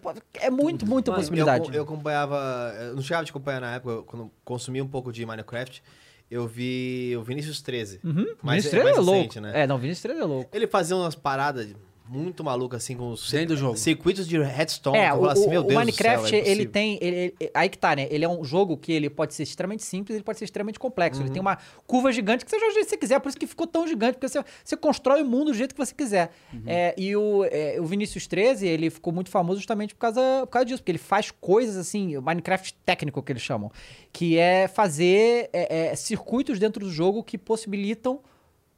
Que, não, cara, eu, eu, eu posso até tentar explicar, mas você- ninguém vai entender. É muito Por complicado. exemplo, com os blocos, você pode fazer uma fábrica que fabrica um item. Tipo, um item que só dropa de um peixe. Você consegue fazer uma fábrica que aquele peixe ele vai pelos circuitos morrendo e dropando o item lá embaixo sempre. Então, se você ficar num range de 180 blocos, você fica ali pertinho, deixando... Sei lá, você foi comer, deixou lá no, parado. A máquina está funcionando, quando você volta tem 300 itens daquele bagulho. Então, escala de um nível que você pode, de fato, fazer qualquer- coisa. Basicamente é E isso. aqueles É, é ativos são basicamente isso. seus? É do Vinícius, no caso? De quem tá produzindo? É, de quem produz. Não Ah, sou o legal. próprio mundo. É, o né? cara tem o próprio mundo, ele faz lá o que ele quiser. E aí, assim, Minecraft se tornou o maior jogo da história em vendas, né? É, e aí, o- os caras também não são bobos, eles simplesmente botaram Minecraft em Porra, todas... 300 milhões de pessoas, de usuários ativos no mundo. É, não, é um assim. pouco mais de 100. Um pouco mais, Mais de de 100, 100, é, é. tá. E... Mas é coisa pra caralho, no caso. O, ele- eles lançaram pra todas as plataformas que existem, Minecraft tá, né? Uhum. Eu... é, eu- pode jogar no PC, pode jogar no celular. No celular, nossa, é um bagulho insano. No celular também. E aí a Microsoft comprou eles uns anos atrás, por quase 2 bilhões, uma coisa assim. E aí o criador do Minecraft Norte se aposentou e falou, tá bom, né? Tá, já, já deu, Mas, já, assim, ah, deu. Isso cabe uma reflexão, porque o paralelo que você fez com o Minecraft me lembra o Linux, é, dentro do mercado de tecnologia. Que, qual, é a, qual que é a pegada, né? O Minecraft subiu no contraste de grandes empresas que é, tinham as regras de cima para baixo, né? Ou seja, cobravam um preço alto e aí talhavam necessariamente o senso de formação de comunidade, né? Porque quando você, você democratiza, de você abre o também, né? É, jogo, foi muito criação... assim. Puta, é, a- além de você é, abrir essa- esse conceito de formação de, de comunidade, você olha pro cara que também tá usando o Minecraft e fala, cara, eu posso construir meus bagulhos assim como pode construir o teu. Tipo, é um- um- uma parada meio que igualdade, né? Um É, patamar e, igual, e- né? e aí que tá, na época que o Minecraft foi lançado, não tinha muito isso, tipo, vamos jogar todo mundo junto, todo mundo aqui no meu mundo entra e tal, online que funcionasse desse jeito. Tipo, Uhum. foi um troço que, jogo de sobrevivência do jeito que o Minecraft é, depois vieram um milhão tentando fazer o que o Minecraft fez. Nenhum conseguiu até hoje, Minecraft é um dos maiores jogos até hoje, sabe? É um negócio assim... Mas perdeu um pouco, né? Perdeu pessoal- nada, cara, nada. Perdeu nada. É mesmo? Caramba, É eu achei, eu inacreditável. achei que o pessoal fosse ficando um pouco mais velho e migrando. Não, pior que não. Eu, eu viro e mexo. Cara, eu, eu joguei Minecraft lá 10 anos atrás, quando eu comecei. Aí fiz um montão de coisa. E aí, assim, Minecraft é tão apaixonante, assim, que, assim, vários momentos dentro do YouTube, eu fiz novas séries de Minecraft. Eu fiz várias. E aí, a última que a gente fez, foi dois anos, eu acho, que a gente, falou, não, vamos criar uma cidade. A gente criou a cidade. A cidade ficou tão grande, cara, que, assim, pra você olhar a nossa cidade inteira, demora mais de uma hora pra você andar pra ver a cidade toda. E a gente fez um negócio de e foi maneiríssimo. E a gente ficava horas lá criando e tal, não sei o quê. Velho, entendeu? Tipo. e, eu e meus amigos, sabe? É geral. É, é um bagulho de maluco, é bom demais. E, e esse senso de comunidade, todo mundo jogando junto, você podendo fazer virtualmente qualquer coisa que o mundo te permite, né? É, aí tem os mods, e aí, tipo, é, tem as artes que a galera faz, o que a galera compartilha. Tem uma Minecon todo ano, tipo, um evento de Minecraft, pra, sabe? A comunidade se retroalimenta, né? É, por total. do Tem um, jogo. tem um servidor anárquico, Marião. É um servidor Minecraft, To be to ti. to be to que Você pode entrar lá e, tipo, destruir as pedras, colocar pedra diferente e tal, e deixar aberto. Faz o que você quiser. E espalhar pelo mundo. E aí virou, tipo, várias guerras de clã. Tem, cara, tem um, já viu esse vídeo do. Não, Esse vídeo é incrível. Depois eu te mostro pra você conhecer, conhecer esse ligado. É isso aí. Depois você É muito. É história assim, tipo, 10 mapa anos de um servidor. tem Tipo, cinco- aí alguns clãs dominaram durante um tempo. Tipo, imagina, a gente se junta, meu, vamos pegar esse servidor aí que estão falando e fazer nosso? Vamos. A gente vai lá e faz um negócio mega protegido pra ninguém invadir e derrubar. Aí alguém descobre como derrubar. Mano, muito louco, legal a O história. E assim, mapa por exemplo, tem tem- 5 terabytes desse servidor. Caraca. Tem o. é, tem a febre dos Battle Royale, né? Fortnite Battle Royale, Warzone tudo Battle Royale. Isso também vem do? Minecraft. que o Minecraft, alguém criou um mod que foi os Jogos Vorazes, que é do filme. Sim. É, assim, há controvérsias nisso que eu tô falando, tá? Se foi exatamente o Minecraft ou então ou se foi o Arma 3 que depois virou o PUBG e tal. Foi meio que junto ali, tá ligado? Vai fechando o cenário. É. Hã? Vai reduzindo. É, mas foi. Ah, é, é. até sobrar um. E foi o Minecraft também que começou isso. Um mod, entende? Tipo assim, mod de Minecraft gerou um, um, uma porra de um, de um gênero inteiro novo, sabe? É uma coisa de maluco que o Minecraft fez. É muito impactante, muito impactante. Agora eles vão fazer filme, eles têm. Tem um, um jogo do Minecraft tá na Netflix, inclusive, que é o Story Mode, que é um- feito pela Telltale, que é uma que faz jogos de história, tá na Netflix também. Os caras vão, assim, é, é, é E é impressionante. uma possibilidade de novas tendências pro futuro, assim, permanecendo as características do jogo como é, né? Você enxerga É. alguma coisa, assim, que a galera tá fazendo de novo aí no... Não, assim, eu tô um pouco afastado de Minecraft, faz tempo Ah. que eu não olho. É, porque, assim, a gente ficou um ano fazendo aquela cidade lá, e a gente, vamos dar uma descansada aí. de Foi demais, né? Porque tudo isso aqui, porque acontece, nosso Minecraft era sem mod. Você pode botar mod que facilita muito sua vida. Por exemplo, você tem a montanha, tá? Aí você, tem, aí você bate num bloquinho, quebra um bloquinho, certo? Você pode botar um mod que eu bato e quebro 200 blocos. Você pode fazer isso. Você pode fazer mods que façam, facilitem a sua vida demais. Só que a gente não usou, a gente queria fazer tudo no Minecraft Vanilla.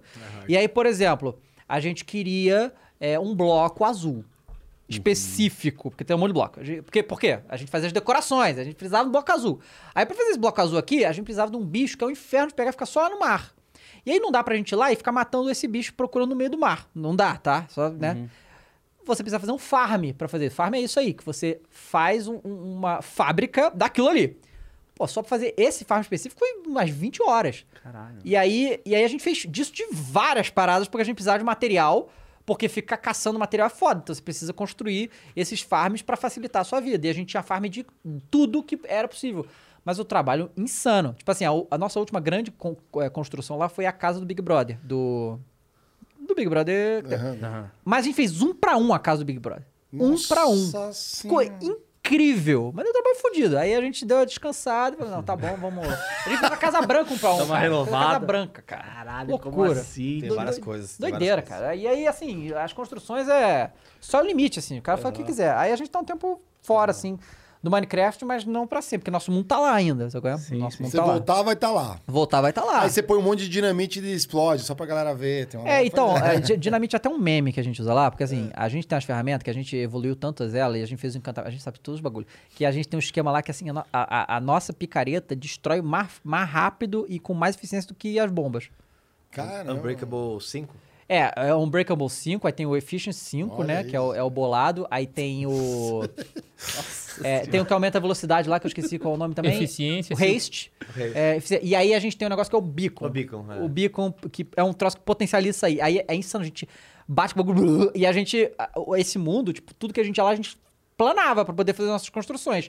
Você não tem noção da a quantidade de montanha que a gente destruiu. É um bagulho de maluco, assim. Porque é uma galera, tipo, 10 cabeças. 10 cabeças, todo mundo com essa picareta maluca. A gente isso aí é devastante. É mó satisfatório você É. deixar tudo lisinho assim. É Nossa, maneiro. cara, pensa na minha cabeça aqui agora, além de tô aprendendo, eu sou um cara que nunca tive contato com Minecraft, então... Cara, é assim, um bagulho legal, cara. É, vou, vou Não, mas investigar. vê é. esse vídeo da história do, do 2B2T, que é a história inteira, assim, contando. É, Vai ter vários atrás. tons já do negócio. Mas tem muita, muita coisa mais rica no. Acho que é isso que é, que é legal do, do Minecraft, que ele tem vários. é, várias coisas que se criam por fora, os mods, Uhum. tudo, que são únicos. Tem uma biblioteca, parece, é, que ela é um mundo aberto. Então, dentro desse jogo, tem várias, vários países que não, você não tem liberdade, por exemplo, de, de expressão. E lá nessa biblioteca você encontra livros que não estão mais públicos. Os caras foram lá no negócio, pegaram uns livrinhos, criaram uma biblioteca, você pode ler lá uma notícia, sei lá, do Irã, da China, de... é bizarro. Mas é tipo, é, só, mesmo não sabendo nada de Minecraft, mas o que o, que o Dave falou ali é, remete a essa questão de uma prova de conceito do que pode fazer uma comunidade, né? Então, por que, que as empresas hoje estão buscando plataformas? Quanto mais gente que usa a minha plataforma, que a minha plataforma pode fazer isso, isso, é uma forma de tentar trazer a galera para dentro do meu conteúdo, democratizando, porque é isso que cria valor. É liberdade de é, transferência de dados entre Sim, mas dito, dito isso, e vendo os últimos jogos lançados aí, qual será É, o é. caminho aí? Tá incerto, você acha? É, é sim, o que acontece é. a- a- as grandes empresas, assim, tipo. não, não parece que elas sabem o que elas estão fazendo. Entende? Pois é. Perdidinhas. Perdidinhas, totalmente, entendeu?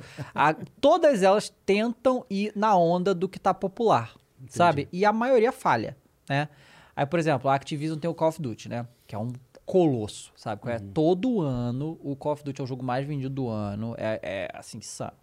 E aí, eles, é, há alguns títulos atrás, no Black Ops 4, quiseram entrar no Battle Royale, que é esse, né? E assim, você tem que entender que quantos Battle Royale tem que são fazem sucesso? Não são muitos, mas tem trilhões.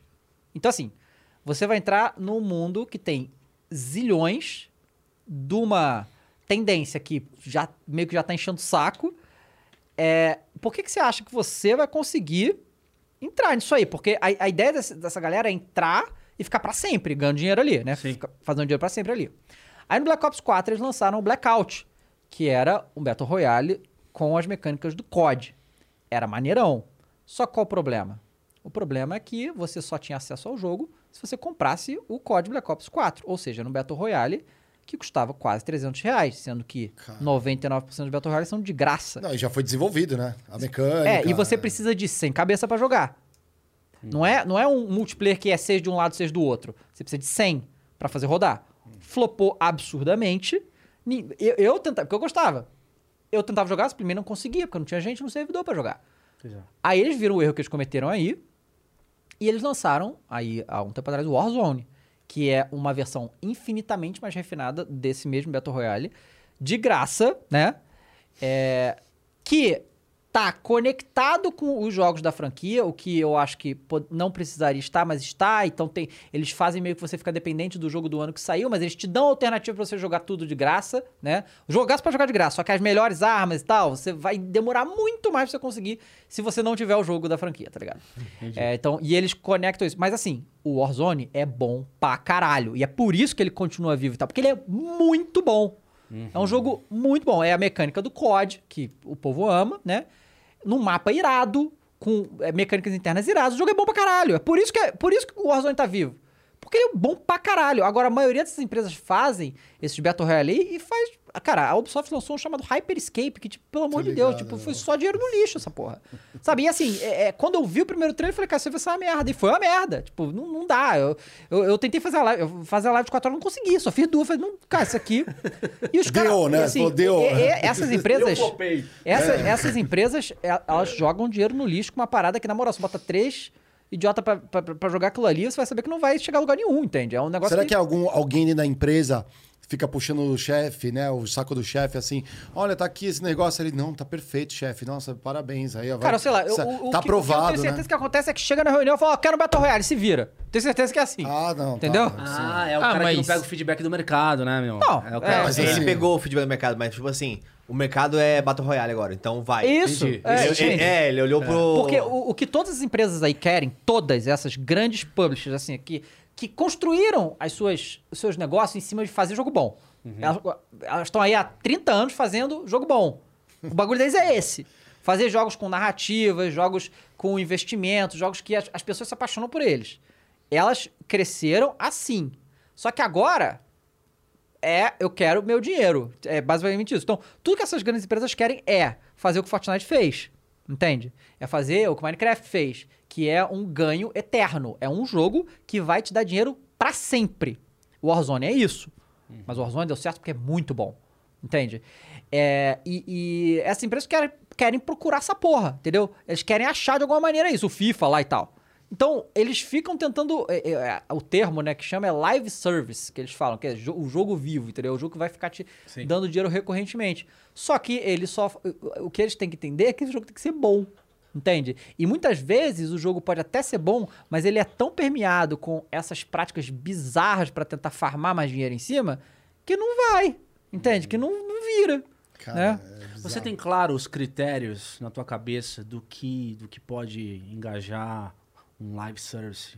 Tipo, itens de negócio mesmo, que enderecem essa questão da democratização, da comunidade. Você tem... Cara, existem algumas coisas, mas é, é, é, é muito difícil, certo? Até porque não foram muitas que conseguiram e muitas tentaram. Sim. Então é um negócio que, assim, às vezes é. é- Eu, eu, eu tenho certeza que as grandes empresas de games têm esses números, entende? Eles têm tudo isso. Só que o que acontece, cara? A gente volta aquele negócio. Videogame ainda é um produto artístico. E se você errar nessa parte da arte, não vai rolar. Entende? O seu jogo tem que ser muito bom. Entende? Qu- Quais foram os maiores flops pra, na sua opinião? Cara, Cyberpunk. É, o Cyberpunk. Aí, esse, aí esse que é tá. meme, assim. Eu tô, tentando- tirar os memes. Tira os memes, Não, quais ma- seriam ma- os... ma- mas aí que tá. O, o, o, que você tem que ver é. O Cyberpunk, infelizmente, deu muito dinheiro pra CD Projekt Ah, não, Red, entendi. entende? Esse que é o negócio. Tipo assim, era pra. Fez pra- tanto buzz antes de lançar que. Po- Pois é, tipo, é, é, a- mas o que acontece? Antes do Cyberpunk lançar, a CD Projekt Red tinha um nível de confiança do mercado altíssimo. Entende? Altíssimo. Ao ponto de The Witcher 3, que foi o jogo anterior que eles lançaram, foi um sucesso e é um jogo maravilhoso. É um jogo que, assim, eu tô até arrependido de falar, porque é incrível. É uma coisa assim, os personagens, o mundo, tudo. É um jogo que você, cara. Aí vem essa empresa que fez esse jogo, fala que vai ficar anos pra fazer outro, que foi o caso. E eu falo, não, esse aqui, o Cyberpunk, esse é o nosso jogo. O povo, cara, os e, não, e eu, e, assim, assim, eu, ó, esse negócio vai ser. eu fui duas vezes, né? Três. É, eu fui outras vezes, eu tô falando duas vezes que teve Cyberpunk, eu fui em portas fechadas ver lá o que, que eles tinham que fazer. Porra, os desenvolvedores do caralho, os poloneses, né? Porra, completamente assim, apaixonado com o que eles estavam fazendo, sabe? Você via, você vê, quando você vê desenvolvedor falando, você vê que o cara tá. Você sente. E o cara, os caras estavam loucos, felizes pra caralho, dava um monte de presente pra gente. Levava, porra, aí mostrava uma gameplay que você falava, caralho, eu nunca vi isso na minha vida, É, sabe é? ficava- E aí, então todo mundo, porra, caralho, foda, deve ser. E a confiabilidade dessa empresa era gigante. Ela era considerada uma das poucas boas. Uma das poucas que, não importa o que eles lançarem, vai ser foda, tá ligado? E eles jogaram tudo isso no lixo. Então, isso aí é inestimável. Sabe qual é? a prejuízo. confiança, esse prejuízo aí, Destruição é, de é valor. reputacional, destruição de valor, é, É o inestimável. valor de marca. Agora a galera E e eu- assim, fui enganado. E sim, e eu, eu, como profissional nesse meio, fui muito enganado por eles, tá ligado? Muito. E eu bati muito neles. Sabe qual é? Bati demais. Assim, eu fico, eu fico até tranquilo, porque assim, depois. Porque assim, eu fiz muito vídeo destruindo o Cyberpunk, mas muito. É, mas a CD Projekt Red continua falando comigo na boa, me lá. mandam coisas, me chamam pras paradas, tipo assim. É, porque eles entendem, vai fazer o quê? Né? E assim, eu fiquei muito revoltado, porque eu falei muito desse jogo antes dele lançar. Tipo, tava uma expectativa do caralho. Porque eu, eu, cara, videogame pra mim também. É, que nem futebol é emoção, sabe qual é? Então eu me emociono com as paradas. Eu, então eu tava pilhadão pra esse jogo, sabe? E quando eu recebi a primeira versão desse jogo, é, foi um negócio que eu nu- nunca vi na minha vida, tá? Isso que, que, que eles falaram pra mim. Eles mandaram o jogo antes pra mim, mas mandaram antes pra um monte de gente também, né? Da, da mídia. Por isso que a, a mídia, principalmente americana, ela é completamente... não tem credibilidade nenhuma, né? E uma das coisas mais importantes pra mim é minha, minha credibilidade. É, eu recebi o jogo, e aí assim, eu recebi um jogo num tempo suficiente que dá pra eu zerar ele e fazer a minha, a minha análise antes do jogo sair, o que é o ideal. Quando eu recebo o jogo, tipo, duas semanas antes, eu posso zerar ele, em paciência, mandar petição, que demora pra editar e tal, sei o quê, fazer a parada maneira, sei o quê. E quando você lança antes do jogo, quando você tem, eles liberam os embargos, não, você pode lançar, na véspera do jogo, você pode lançar sua review. Pra números é fantástico, porque todo mundo tá querendo saber aquilo e tal. Se eu escolho fazer essa review e mandar ela depois, eu vou perder um pouco do hype. Total. Só que os caras chegaram pra mim e falaram assim, ó, o jogo tá aqui, mas essa versão que tá aí, você tá recebendo, ela é uma versão que em conteúdo ela tá completa, mas tecnicamente ela não está completa. Aí eu falei, o que quer dizer isso? Eu falei, não, porque vai, no primeiro dia vai ter um patch enorme, então assim, essa versão Vai ser corrigido. vai ter cheio de bug, vai ter cheio de problema. Você consegue zerar o jogo, tá todo o conteúdo aí. Mas, né, aí, se- você, né, é, aí você pode fazer o que você quiser com, com isso. Aí, o que, que eu fiz com isso? Falei, cara, eu não vou analisar um jogo sem ele estar completo. Não importa que só tá conteúdo, a gente não analisa um jogo só pela história. Sim. Pelo enredo, né? É, não, não. Aquilo que você falou, uma obra de arte, vou ver É, tudo. tem que ver tudo. Então, você falou, se- aí o que acontece? Ele Pinta fala, a Mona então, no- Lisa no, aí, né? No, lança- no lançamento vai estar completo? Beleza, então eu vou esperar. Eu fiz vídeo do início, não fiz análise.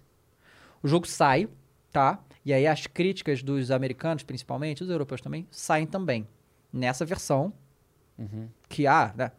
A média do jogo no lançamento, cara, no Metacritic, que é um site que ainda se utiliza muito, porque eles fazem a média de todas as análises, aí tem a média das análises da, do- dos críticos e a média das análises das pessoas Que jogaram. que jogaram. E aí, no caso, no início, só tem dos críticos. né? A média desse jogo, no Metacritic, quando saiu, foi de 93. Pô, 93 é um jogo beirando perfeição, né? é. É um jogo, né? É, a quantidade, pra estar tá 93, você imagina a quantidade de 10 que teve, né? Pra a média ser 93. Aí, ó. Aí já caiu pra 86, né? E o user tá 70, né? É, e aí. Aí eu fui, eu, aí eu fui jogar, né? Eu zerei, e assim, zerei rápido, porque o jogo é, a história não é muito longa, obviamente vai muito, mas... né? E, tipo, cara, não tem cabimento um negócio desse, né? Porque eu- e eu, eu, o que eu falo- o que eu falei na minha análise, nem se o jogo tivesse sem os problemas técnicos todos, seria 93, sabe? qual É É bizarro. Né, é bizarro. Mas os caras sabem que, né, tipo, o jogo era bombado e que se eles falassem mal do jogo antes do, do jogo sair. dia dar ruim. É, iam ser criticados e tal, e aí simplesmente faz isso aí, cara. E aí por isso que não tem credibilidade nenhuma, entende? Os caras simplesmente. Cara, isso aí é uma coisa de maluco, isso aí. Coisa de maluco. Outro jogo que foi um flop absurdo, na minha opinião, pelo que era, foi o jogo dos Vingadores. Ah, Os caras pegam o Vingadores, que é tipo a maior franquia de entretenimento de toda a história, né? é verdade. Eles têm na mão deles os Vingadores, eles fazem um jogo que, além de ser um jogo loot, né? fraco. De loot, né? É, loot shooter fraquíssimo, cheio de problema técnico, sei o que, tanto que o jogo. é, no- você tá hoje vai entrar pra jogar online um jogo no PC, você não acha gente pra jogar.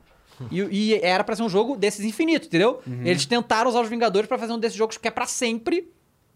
O jogo é um fracasso. Sabe? E é um jogo que eu fico feliz de ser um fracasso, entendeu? Tipo, quando os caras fazem uma merda dessa com uma franquia desse tamanho, cara, pelo amor de Deus, né, cara? Pô, vergonhoso, brincadeira. é É, é, lamentável, É né? só fazer o perfeito, vai vender bem e vai ser eternizado. Pois velho. é, só que, é os caras. O que acontece que a gente vê muito, que a gente vê de desenvolvedor e tal, é que assim, os caras são pressionados brutalmente pra O lançar tempo. o jogo. O tempo. Tem, tem que lançar, tem que lançar, tem que lançar, tem que lançar. Por quê? Porque os gravatas da empresa vendem o bagulho antes de, de, de existir, né?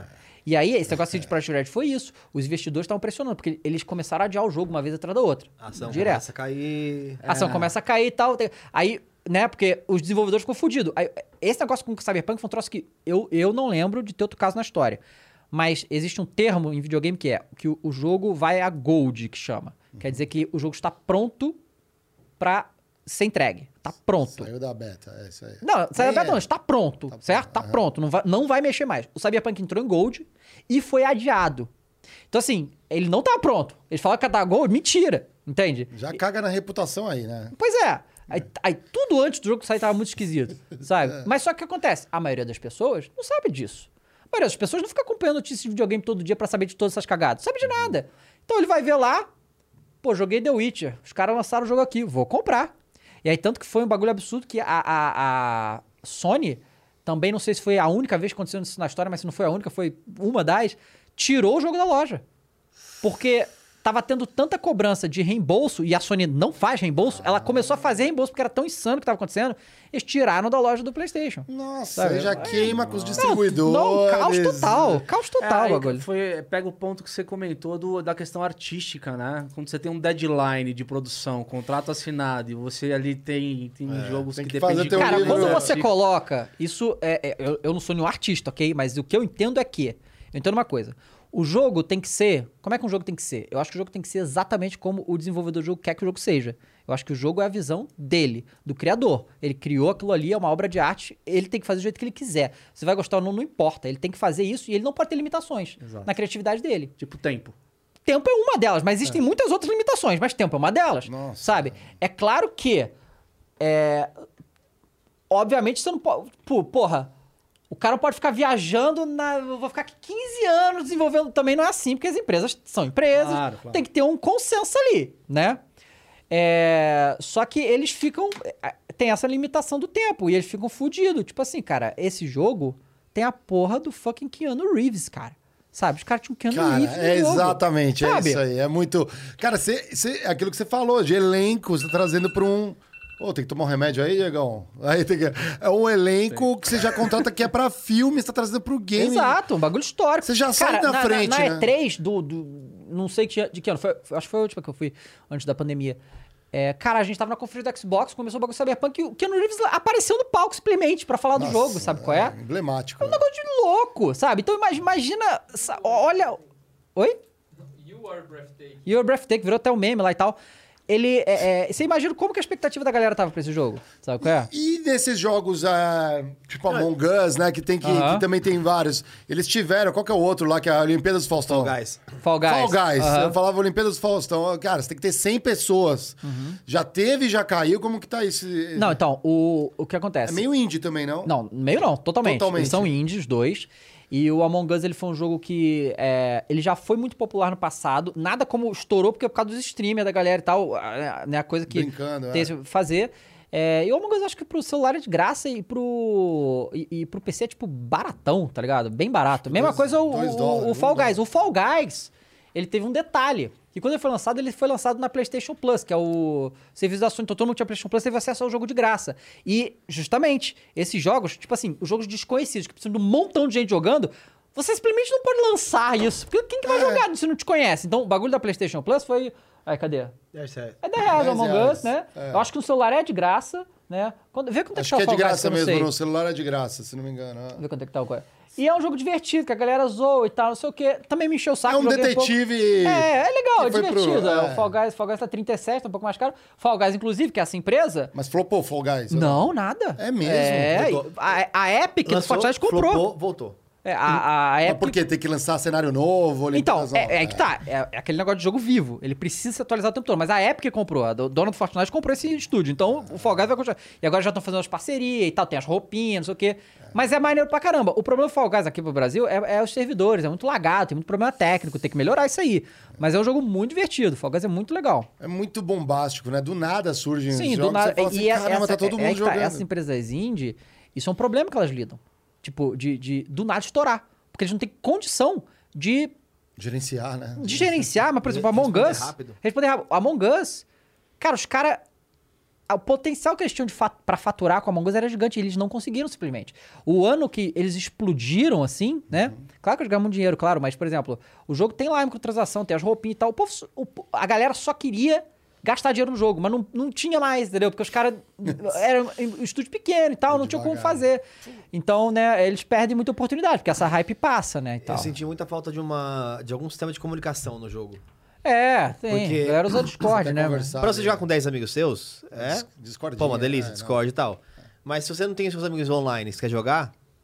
Não tem um organizador ali, né? Não tem uma é Gamers di- Club digital e tal. só, Ah, digital, Você, é, você digita, digita. Tipo, aí não dá pra você falar assim, ah, foi ele, foi o azul, não, não dá. Sim. Eu vi ele ali, né? Aí você já tá morto. É, né? Entendi. e obviamente na hora da mentira ali, o jeito que você fala te entrega e tal, né? Então tem que ter, tem que ter isso, né? Legal. Deixa eu mandar um recado aqui pra galera. Galera, papo tá brabo, vamos falar de esportes mesmo agora.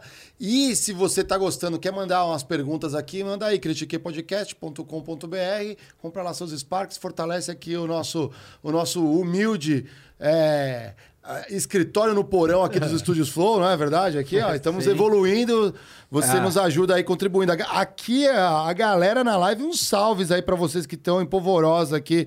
Galera Eu detonando posso aqui, ó. aproveitar então? Eu- Pode, ali por rapidão? favor, fique à vontade. Ó, que da hora. E enquanto isso, o Otis vai abrindo aqui o nosso emblema do dia aqui. Não, o- enquanto o, o emblema espera o convidado. a gente né, vai esperar o convidado, Deus. mas ele já vai já preparando deixa isso daí. ali. E recados pra vocês. Enquanto isso, ó, galera, que vocês estão curtindo aí, ó. Aquela coisa básica, se inscreve, toca no sininho aqui, ó. O papo é bravo, a gente fala de negócio, a gente fala de sobreviver no trabalho. Esquecemos de bater o ponto, o Geiger tá falando, a gente vai tomar bronca Ai, do RH. Caralho, ó, eu, eu mandei pra você apresentar hoje o nosso ilustre convidado, porque Eu eu, esqueço. O cara foi lá e esqueceu. Eu esqueci. E o Geiger tava na. E não assinou o Geiger também ali. A gente. Que Cara, vai ser pariu, vergonhoso hoje aqui, ó. A gente vai tomar esporro, né? Não, de novo, cara. Já tomamos, já tomamos uma, uma carta de advertência da, da VP, meu. Agora vai ser um desvio Da VP, formal. meu. Ele falou meio paulistaninho agora, né? Não. Na VP, meu. É, você é de Santos ou de de onde você é, afinal de Eu sou um contas? caldo de várias coisas, cara. Sou bauruense. Agora, cara, você tá ligado que agora a gente vai. paulista, A gente, a gente vai falar de curitibano, sou tudo. futebol, Cara, ó, esportes, mas você vai aqui. querer falar de futebol, você? Não, não quero. Eu tô com uma pergunta engasgada aqui, ó. Você é cientista, Pro- pro Nosso cara. amigo Você Dave. tá- Não, não, não, mas não vamos falar de. Não dá nome no boi, não, meu. Qual que é? Não dá nome é? do boi, não. Qual que é a pergunta? É, pensa que o Dave é o nosso elo e a finaleira da nossa Semana Gamer, que ele faz a transição entre games e futebol. Hoje ele tá Esportes, com né? puta... Esportes. Calma, Ah, tá, calma. E ele tá com puta num projeto hoje de esportes mesmo, Sim. junto com o Igor, né? Cara, qual é a pergunta que vem na tua cabeça quando você pensa em games e você pensa em esportes físicos? Eu penso em California Games do Mega Drive. Não, assim... Lembra desse Master joguinho? System, Não, não. ó, também Não, tinha. Ah, mas aí eu jogos de verão do... Ah, jogos de verão, jogos de verão. verão do é. Master. Do Master, né? ah, todos É esses da daí. Não, mas... é- Não, mas eu tinha um de computador chamado era MSX, a plataforma, que era, era um era um. Como que era? Olimpíadas. Uou, de Olimpíadas era mó da hora. Porra, você que corria aqui assim, ó. Isso, no, no botão do teclado. é, E pular na hora do salto, né? Você podia E queimar. quando você fazia embaixadinha com a bolinha de ping-pong lá da. Cara, nunca menininha- consegui. Era o pior, era do- nesse. do- não era boladinha de Era ping-pong, aquela da. hora. era Tipo eu, gosta- eu gostava ali. de um, de, um, de um jogo que era minigames do Looney, Looney Tunes. E esse tinha, tipo, uns minigames de bater, de acertar o, o beisebol. Aí tinha que mandar um foguete pra lua. Tinha várias coisas muito, muito bizarras. A gente tava falando aqui que é pra gente fazer a transição pra esportes Aham. agora, né? Você é um cara de games, né? Você é um, Sei. você é um puro sangue dos games. Ah, Mas, irado. Porra, Maneiro, hein? Caramba! Porra, é. E- Que Piratas. louco! Que louco! Piratas. Piratas ao código. Boa, hein? Maneiro. Piratas é o código, hein? Ah, Piratas é o código legal. Eu, é, eu tava falando pros caras que eu tô com uma, uma pergunta. É, pergunta pode ser clichê, mas ela tem tudo a ver com esse elo entre games e esportes, né? A gente vai falar do teu projeto, um projeto novo aí da casa, tudo. Mas, cara, você olhando pra esportes e, e tá com um projeto. Você tá falando de esportes hoje. Você acha que em algum momento da, da, da história recente, futura aí que vem, o esportes vai ser um esporte olímpico? Cara, então, eu acho que, a- que assim, só pra deixar claro, eu entendo zero de esportes, tá? Zero. Não acompanho nenhum, não vejo nada e tal, sei o que, eu só sei que existe, certo? E vejo Certo. por cima, assim, não, não é uma parada que nunca me atraiu, não sei bem porquê. É, é, talvez não dê pra acompanhar tudo, assim, tipo... É muita coisa Muita também, coisa, né? né? Muita Mercado coisa. gigante também, Pois né, é. cara? É, eu, eu, eu gostaria de ver, né? Existem os experimentos, mas talvez isso não aconteça, demore demais para acontecer, porque, diferente de outros esportes, é, sei lá, o, o, o CS, tá? Para o CS se tornar um, um- um esporte olímpico, né? Uma modalidade olímpica,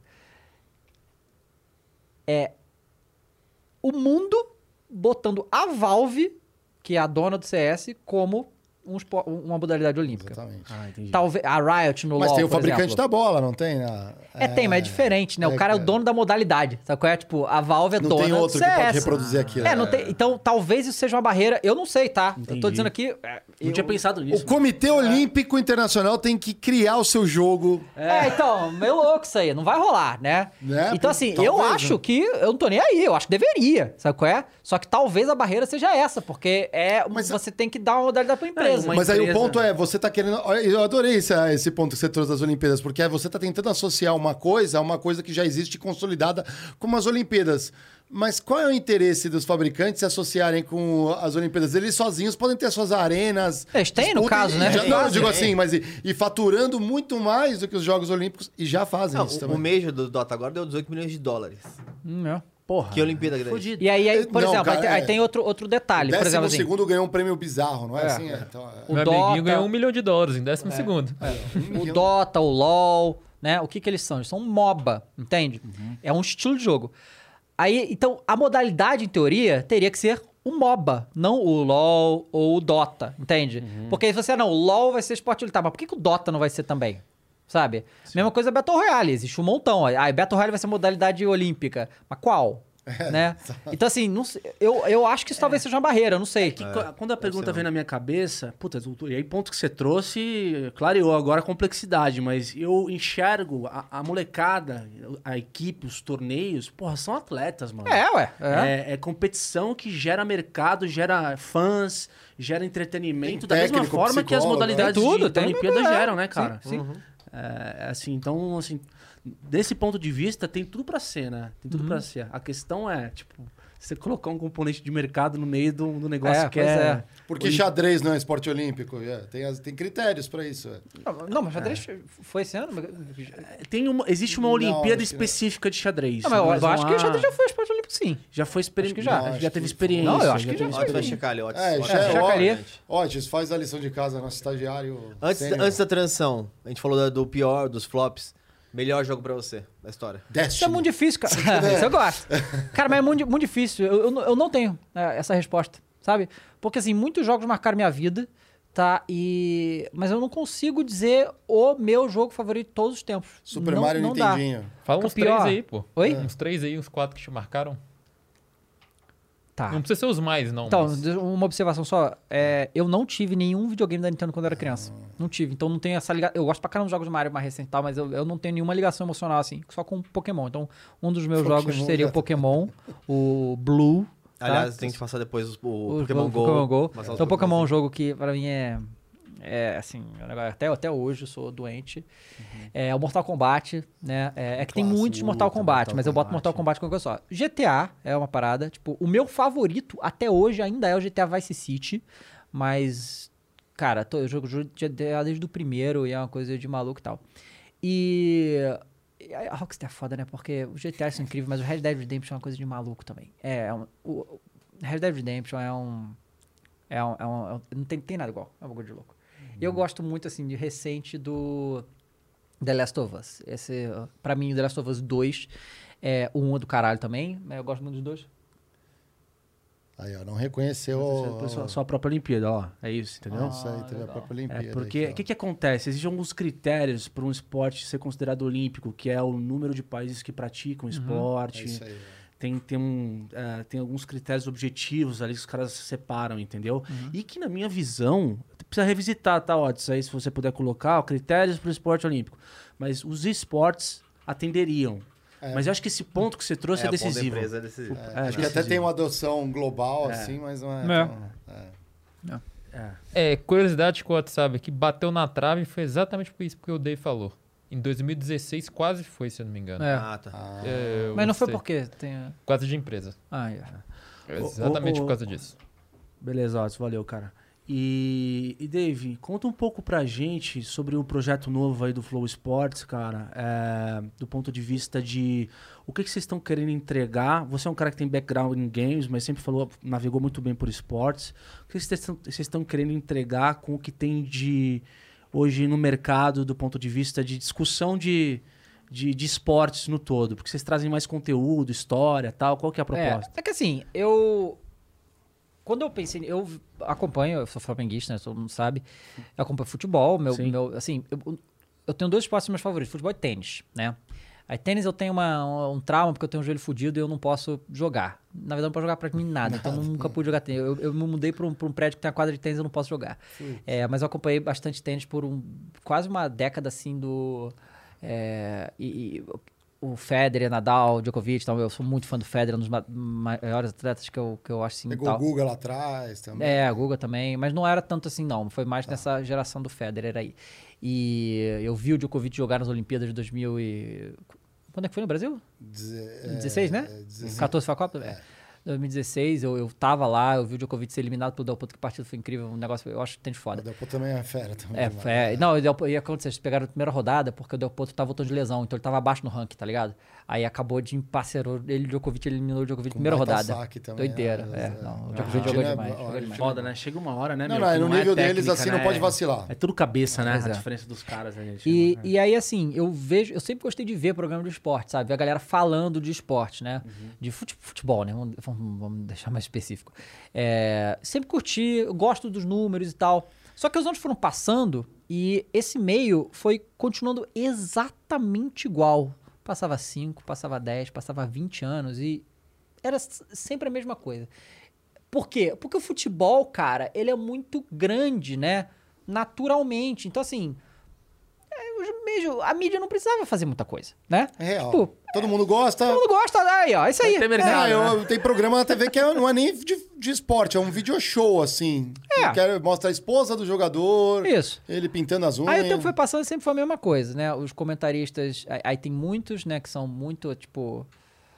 Os caras se acham técnico, né? Vamos falar a verdade Claro. aqui. Todo mundo se acha técnico, vai, É, do seu se próprio é time. time, Boleiragem, né? Boleiragem. É, não, só que os caras acham que assim, eles têm propriedade pra, né? Nunca foi nada, né? Pois é. Aí os caras vão lá, falam e tal, não sei o quê. E aí o- o- o- os jogadores nas entrevistas coletivas estão putos sempre, os técnicos brigam e tal. É a mesma coisa, assim, há muito e muito tempo, né? E aí eu, eu pensei, pô, cara, tipo, eu acompanho o Flow desde que nasceu, né? E eu falei, cara, isso aqui não, isso não existe. Tipo assim, o que o Flow é com jogador não, não existe, sabe? É, simplesmente pô, cara, fala aí, tá ligado? Não vou encher o teu saco. Só vamos conversar. Só que é porque a gente quer conversar. Né? Essa que é, é a parada. E eu pensei, cara, é, eu não teria nenhuma condição de operacionalizar isso sozinho, certo? Tu- Eu, eu, sou- eu, eu sou, tipo, eu- em 11 anos eu fiz quase tudo dentro da minha casa, no meu quarto, né? Sozinho, tenho meus editores, tenho minha equipe e tal, mas assim, gravação e tal, eu faço tudo sozinho.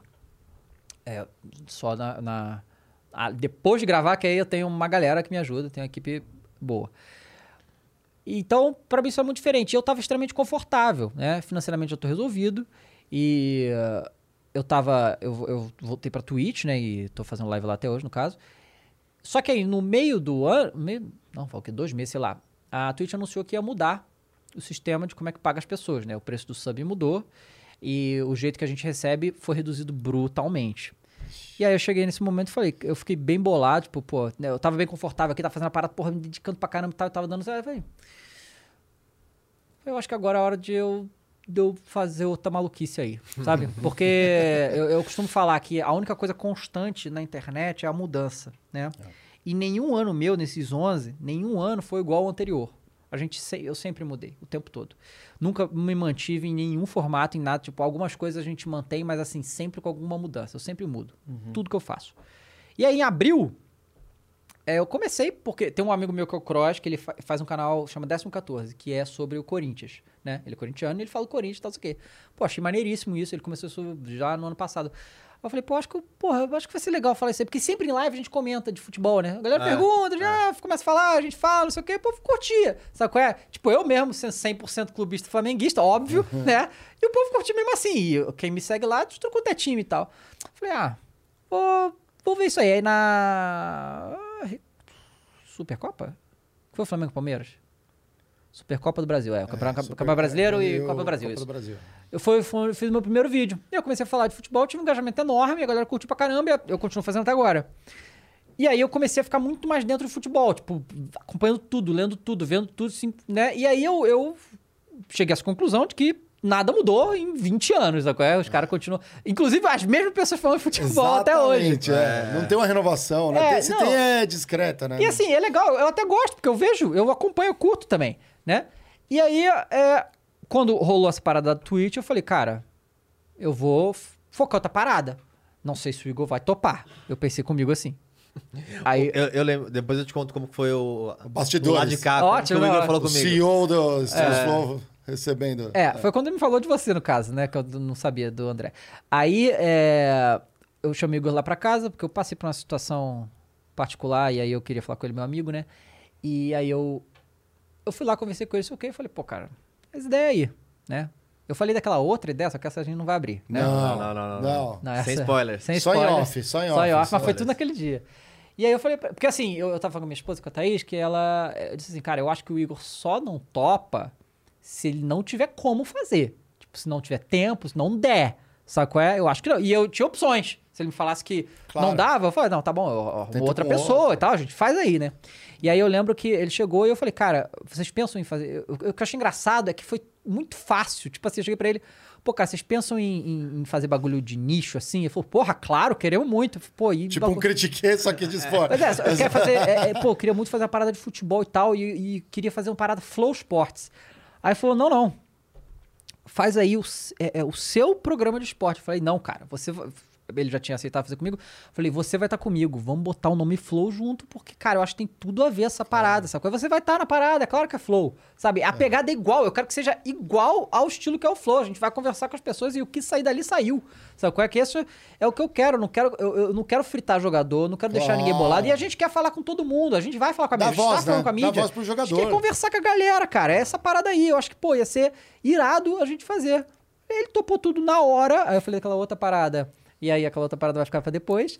É, mas. Galera, adivinha aí qual é a outra Janeiro, parada. janeiro Que- vem aí, janeiro vem aí. Aí, ó. E aí, assim, muito rapidamente, né? Eu, porque eu, eu, eu já tava marcado de vir aqui, no Flow, né? Pel- é, Pela terceira vez. Já tava há um tempão, mais de dois anos, eu acho, sem vir. Um ano e pouco, sei lá. E aí eu, eu, eu queria resolver isso antes, pra nesse programa a gente anunciar, né? E aí a gente resolveu tudo, aí nesse dia, tipo, o, o Igor já tinha falado com o André, aí já tinha arrumado o produtor, que era o Alê, a gente já tinha começado a rodar a equipe, falado das paradas tal, não sei o quê.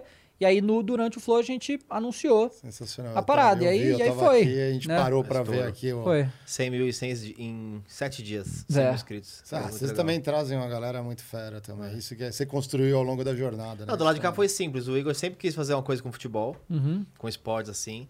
Não sabia se era uma veia mais jornalística ou se era uma veia mais, de fato, alguma coisa é, mais espontânea. Aí teve um dia. Aí teve um dia que você conversou com ele. Aí ele falou assim: aí, Geiger, vai rolar o negócio lá de, de esportes, tá? Aí eu falei assim: tá bom, é, quem vai ser ele? Pô, é só o Dava. Aí eu falei assim: tá bom. Aí ele, então posso seguir ele? Pode seguir, vai tocar. Eu, tá bom. Aí vai acontecer. E foi rápido, né? Foi o quê? Um Foi, mês? bem- foi, foi um mês que a gente né? começou a conversar. Conversou, montou, Montou. um mês saiu tudo. Demais, cara. E, é, e foi muito legal, porque tem até vários modelos que eu entendo, até porque eu comecei a copiar. Uhum. É, e acho que é isso bom de estar no estúdio, né? A gente compartilhar essas ideias. É, o abre aspas, por exemplo, é uma coisa muito rica, que eu acho que tem um futuro muito muito promissor dentro de podcasts. Pode ser como cortes, em breve todo mundo vai estar copiando. Aham. Porque é muito rico, você tem ele, pra quem consome no Instagram um conteúdo, ele vê uma aspas ali, vê os principais. Pega um carrosselzinho, dá É. um. Ou dá um- compartilha pro amigo, ó, olha o que o cara falou. É, isso é, já é uma coisa que já, já é bem trabalhado no esporte, né? O futebol É. já faz isso, a galera costuma fazer essas coisas, né? Porque isso é uma coisa que, que, que é uma coisa da gente assim, que eu imagino, cara, por que que toda vez que um jogador de futebol fala uma coisa, vira notícia o dia inteiro? Por quê? Porque eles não falam com ninguém, cara. É. Porque eles estão acostumados com a imprensa indo lá pra fuder ele, sabe? Então, a minha preocupação é essa. Porque a gente tem as perguntas lá, né? Uhum. O- O meu grande medo só é o Flow virar. é, assim que as, pessoas, se as empresas acordarem, hoje, a gente vai ter que também se reinventar. Uhum. Mas hoje tá permitido. Se entrar lá cinco jornalistas e mandar as perguntas, Verdade. é, escrito assim: é, redator UOL, Uhum. é, Dedé, o que você. tal coisa. Acabou. Vai virar um espaço meio comercial que eu não sei se, se Sim, alguém te quer. verdade. né? E vai ser bom, então talvez no começo a gente vai inclusive Uhum. deixar. Ó, fale mais UOL, fale mais Globo.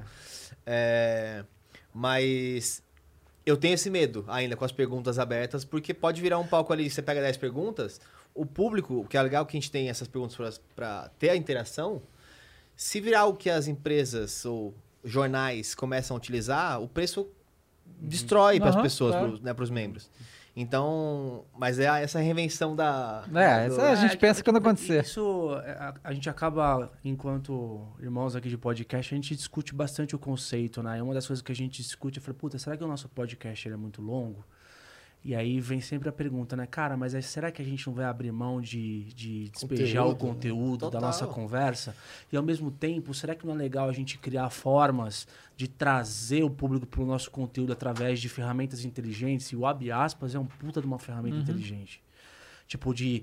Ó, o cara falou isso aqui, caralho, eu vou lá no, no, no, no- no- vídeo e vou rastrear ou vou ver ele todo para poder acompanhar essa história direito, entendeu? Então, É, e isso é uma coisa legal que eu não conhecia esse mundo, né? Tô começando agora, nem de ap- apresentar esse tipo de coisa, nem de tudo que envolve, né? Mas uma coisa é muito difícil, né? E isso é um trabalho que a gente faz, mas é muito difícil você fazer o cara sair de uma plataforma para ir para outra. Isso não é uma coisa Ah, fácil a gente de tem se isso, fazer. é o nosso desafio no Exato. LinkedIn. no Pois é. né? E aí, assim, eu vejo que a- a- no Flow a gente faz muito isso. A gente faz essa coisa circular de uma maneira de 360, né? isso E, é que- legal, e aquele negócio que, por exemplo, eu, como uma pessoa normal, sozinho, eu não tenho condição de fazer isso. Claro. Tipo, a gente tem uma pessoa pra cada coisa. Tipo, o cara que faz no TikTok, no Instagram, não sei o quê. No Instagram tem mais de um trabalhando, né? Eu sozinho não tenho nenhuma condição de fazer um negócio desse. Então é um dos motivos também porque eu não fiz isso antes, é por causa disso. Eu não tenho condição de correr atrás do. Não tem, a gente tem uma equipe excelente que corre atrás demais. E, cara, os caras. Porque assim, eu tô topando tudo, tipo, ó, fulano confirmou amanhã, vamos, vamos. Eu tô, eu tô, aqui só pra isso, cara. Então, assim, se você, você fez seu trabalho aí, eu faço meu aqui, sabe é? Então, vambora, né? E, e tem mais um ponto interessante so- sobre a questão do Flow Esportes. É, cara, é, você comentou que o mercado é muito grande, então todo mundo faz, se sente confortável em fazer mais do mesmo, né? Isso é um puta ponto, mas esbarra num formato de mídia que não permite fazer coisas diferentes. Né? Sendo que a gente tem um puto, A gente tá falando do futebol, que é a paixão nacional. E se a gente tem a liberdade de fazer além do que essas mídias é, que já estão estabelecidas né? fazem, é. significa que a gente trabalha com um mercado igualmente gigante, mas de uma forma diferente que eles não podem fazer. Então, mas vocês estão incomodando, eu acho. aí. Ah, sim, com certeza, né? Sem Eu, dúvida eu acho que nenhuma. não estão incomodando. Não. Não, não, não, não é, não é assim. Uma coisa é, não é incomodar a ponto de estou com medo. É incomodar do tipo, já é relevante para prestar Ah, atenção. sim, eu acho que as pessoas estão prestando atenção, mas Já mencionado, citado. o lado bom, o lado bom é que surgem novas parcerias, surgem no- novas opções. Óbvio que a gente não vai abrir coisas assim, mas é, os conteúdos, ainda mais a TV que não sabe fazer, se interessa por esse formato aí. É um formato que a gente pode pôr na rádio, por exemplo? Por que não? Então, a gente está explorando ainda muita coisa em relação a isso, mas é um caminho. Mas, mas eu acho que tem uma coisa que a própria mídia tradicional foi se apequenando, colocando assim, dizer, por conta de não. de sempre adotar aquele mesmo formato e para um caminho, entre aspas, mais popular. Porque eu vejo que às vezes o fã de esporte, ele quer ver às vezes uma coisa mais além. Todo mundo aqui já parou, sei lá, você parou, tá, sei lá, Discovery Channel, tá nascendo o leão. Você fala, nossa, deixa eu ver o que é isso aqui. Você para. Então, se você pega ou mostra por um gráfico de jogo, igual o videogame tem, pô, é, temperatura, igual programas até internacionais também tem isso. Ah, deixa eu ver aqui por onde que. Só ataca pela direita, ó. A a zaga ele alterou, teve um problema. E você deixar o jogador ou um técnico ou quem trabalha com futebol vir e falar o ponto de vista dele sem dar uma opinião de alguém que nunca foi, cara, desvirtuou tudo. Virou um negócio que, igual eu falei, video show. Você vai ver o cara recuperando da lesão lá, falando alguma coisa ok. Aí depois é a esposa dele, que eles dois foram vistos num show. E cadê o futebol? Cadê os outros esportes? Acho que o Thiago Escuro veio aqui, né? O presidente do, do Bragantino. Daí ele falou assim: ah, não, não tá criando o ecossistema para melhorar, para melhorarem os clubes. A mídia vai matando o próprio ganha-pão do futuro. de É, certa o, o que aconteceu também, que eu acho que a mídia tradicional teve um problema muito grande em lidar, foi com a internet, né? Porque acontece, antigamente, 20 anos atrás, sei lá, antes de rede social, é, o torcedor, para saber o que estava acontecendo no time, dependia da mídia. Total- certo? Totalmente. Ele precisa saber qual ia ser a escalação, saber se o jogador machucou ou não, saber como é que tá rolando, saber quando que ia ser o jogo. Tudo dependia da mídia tradicional, TV e jornal, né? Quando a internet veio e todos os clubes, obviamente, fizeram suas redes, essa necessidade não existe mais. Não existe. Tipo, tudo. Eu vou ver um programa de esporte, tudo que eles vão falar ali, eu já sei que aconteceu. Então, por que, que eu vejo programa de esporte? Porque eu quero ver aquele cara falando. Sabe qual é? Então, a mídia de esporte não precisa mais passar a informação. Eles têm que falar sobre aquela informação. Né? É isso que acontece, porque não precisa mais. E eu não acho que eles lidaram muito bem com isso. Eles ficaram muitos anos simplesmente fazendo igual. Tipo, continuaram, tipo, como se o que eles estivessem falando ali fosse a notícia. Todo mundo já sabe isso aí. sabe qual é? sim. E aí a gente teve, né? Sempre teve essa coisa de que a mídia esportiva não pode revelar qual time que torce, sendo que todo mundo ali torce para algum time. lógico, Certo? lógico. E aí a gente viu quais são os programas hoje de maior audiência da TV de futebol. São os da Band. É o Jogo Neto, Aberto e o né? Neto. Que são 100% Corinthians lá. A Renata é internacional, o Denis São Paulo e Palmeiras e tal. E que, que zoam, que estão mais próximos das pessoas, entende? A, a a quantidade de canal de YouTube que hoje em dia tem que falar sobre futebol e que todo mundo curte e tal, que é uma coisa Rádio tem programas consolidados. Pois é, rádio também e tal. Então, assim, é, é óbvio que a TV tem a, transmissão dos jogos. é, outra- Tem os direitos, que é outra coisa. Você não Ali- consegue usar a imagem ali, né? É, ali eles têm. e Isso aí é, é, né, um negócio que eles, que eles têm muito. Mas é, é algo que vale uma auto-reflexão aí. Vários jornalistas largaram as televisões para fazer seus próprios canais. Sim, né? Seus próprios canais. E aí tem uma parada muito louca né, é, nesse gancho aí, que é o seguinte, né? Você pode pegar a mesma sketch de notícia esportiva e se você quer ter autoridade na produção de conteúdo, você tem que colocar a tua narrativa. A manchete, né? Você tá falando? Não, mas a manchete. eu- Ah, desculpa, a, man- a manchete. A manchete, né? Tipo, a placar de um jogo, puta, confusão no final do jogo. O que, que você vai falar em cima disso? Porque é isso que, que, talvez as pessoas queiram ouvir, né? Você É, falando do... Pô, falando do que aconteceu, É, né? E é claro que, tipo, o- ainda tem um, um público, não é o grande público, o povão, né, que é a grande massa, né, que, que gosta de análise técnica, tipo, estatística. Eu sei que tem muita gente, eu gosto, por exemplo, mas eu sei que não é a grande maioria que gosta, mas eles fazem muito isso na televisão e às vezes não é tão necessário, assim, ter tanto disso, né? Não, não, não necessariamente Sim, é. sim. E, e, e, assim, eles falam muito da vida pessoal dos jogadores, tá ligado? Isso por causa das próprias redes sociais. Cara, tem, tem programa que fica o dia inteiro só vendo Instagram de jogador, tá ligado? Ver o que, que os caras tá fazendo aí, sabe? É isso aí, e aí, aí vira, tem muita bagulho de programa de fofoca de jogador, sabe? É, aí viram, tipo assim, nossa, parou de seguir tal pessoa. Isso, acontece isso direto. Foi encontrado embaixo da mesa Isso, no no cassino cassino. clandestino. Teria, Ah. não, é teria, Teria, é. teria. Ah, não, entendi. É. Pra, não, pra não falar não, pra não cometer um, né, um problema ali, teria se encontrado. E é muito louco, né? Porque isso também a gente sente aqui de vez em quando, né? Uma coisa é você trocar uma ideia com o cara, puta, uma, puta tomando uma cerveja, uma cerveja, o cara pois fica à é, vontade, sim. ele mesmo coloca, ele mesmo revela conteúdo que ele não revelaria Sim. numa entrevista. E, e aquela parada também, tipo, eu já vi alguns comentários assim, pô, por que que você não perguntou não sei o quê? Cara, porque não rolou. Tá ligado? Eu não, eu não Ah. venho com uma lista aqui cheia de pergunta pra fazer pro cara, bicho. A gente não faz isso aqui. A gente Era- não consegue sabe? nem bater o ponto. Pois é. Eu, Não, é verdade, depois vai ter que bater o ponto Não, pra tá, tomar a multa no RH. no aqui, começo você tinha que bater o ponto, Ah, é? cara. A gente passou, bate. Quem começa? Aí começa, ah, agora bate ponto. Qualquer coisa que a gente põe aqui pra ser uma coisa, tipo assim, vai acontecer nesse Processo. momento, não dá. Já era, já Então, era. Mas enfim, só aproveitando o time aqui, temos um ponto. Já bateu o ponto, já... tá bom. Já bateu na vida, ponto? Não. Não, então... então É digital. Não, assim, já entende? Ah. Esse é o ponto raiz. É o raiz, tô ligado, mas não usei. É só botar aqui? É, bota aí e abaixa a alavanca ali, ó. Agora vai no Isso. verso ali, ó.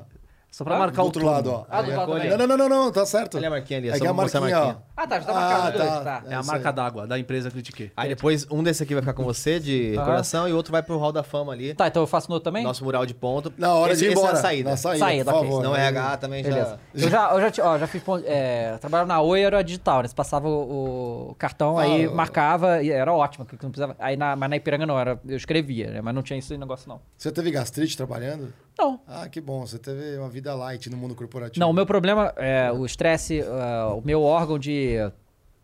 é, como é que chama? Órgão de choque é. Minha garganta.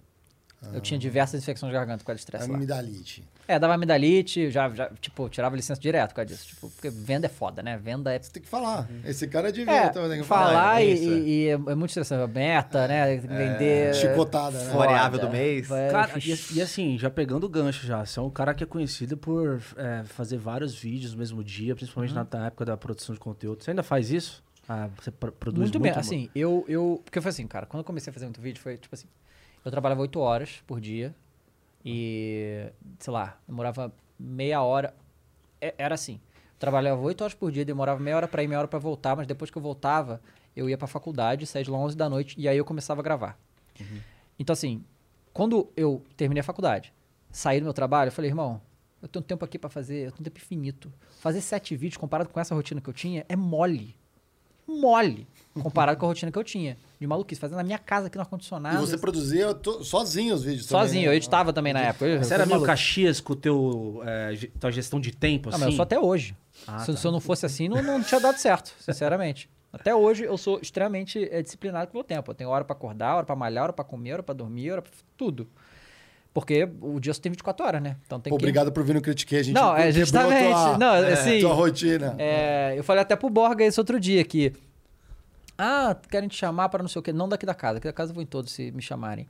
Mas eu falo, cara, meu, meu- tempo é foda, bicho. Também preciso descansar, preciso ficar com minha mulher, preciso, né? Então, assim, eu fui com tempo. Mas chegou um ponto que eu falei assim, cara, eu, vou, eu, eu preciso de um prazo, tá? Não vai dar pra fazer isso pra sempre do jeito que eu tô fazendo. Era só pra dar uma... Não, eu precisava, eu precisava fazer dar certo. No momento que eu fiz dar certo, eu mantive por muito tempo, anos, fazendo isso aí, vídeo pra caralho, não sei o que e tal.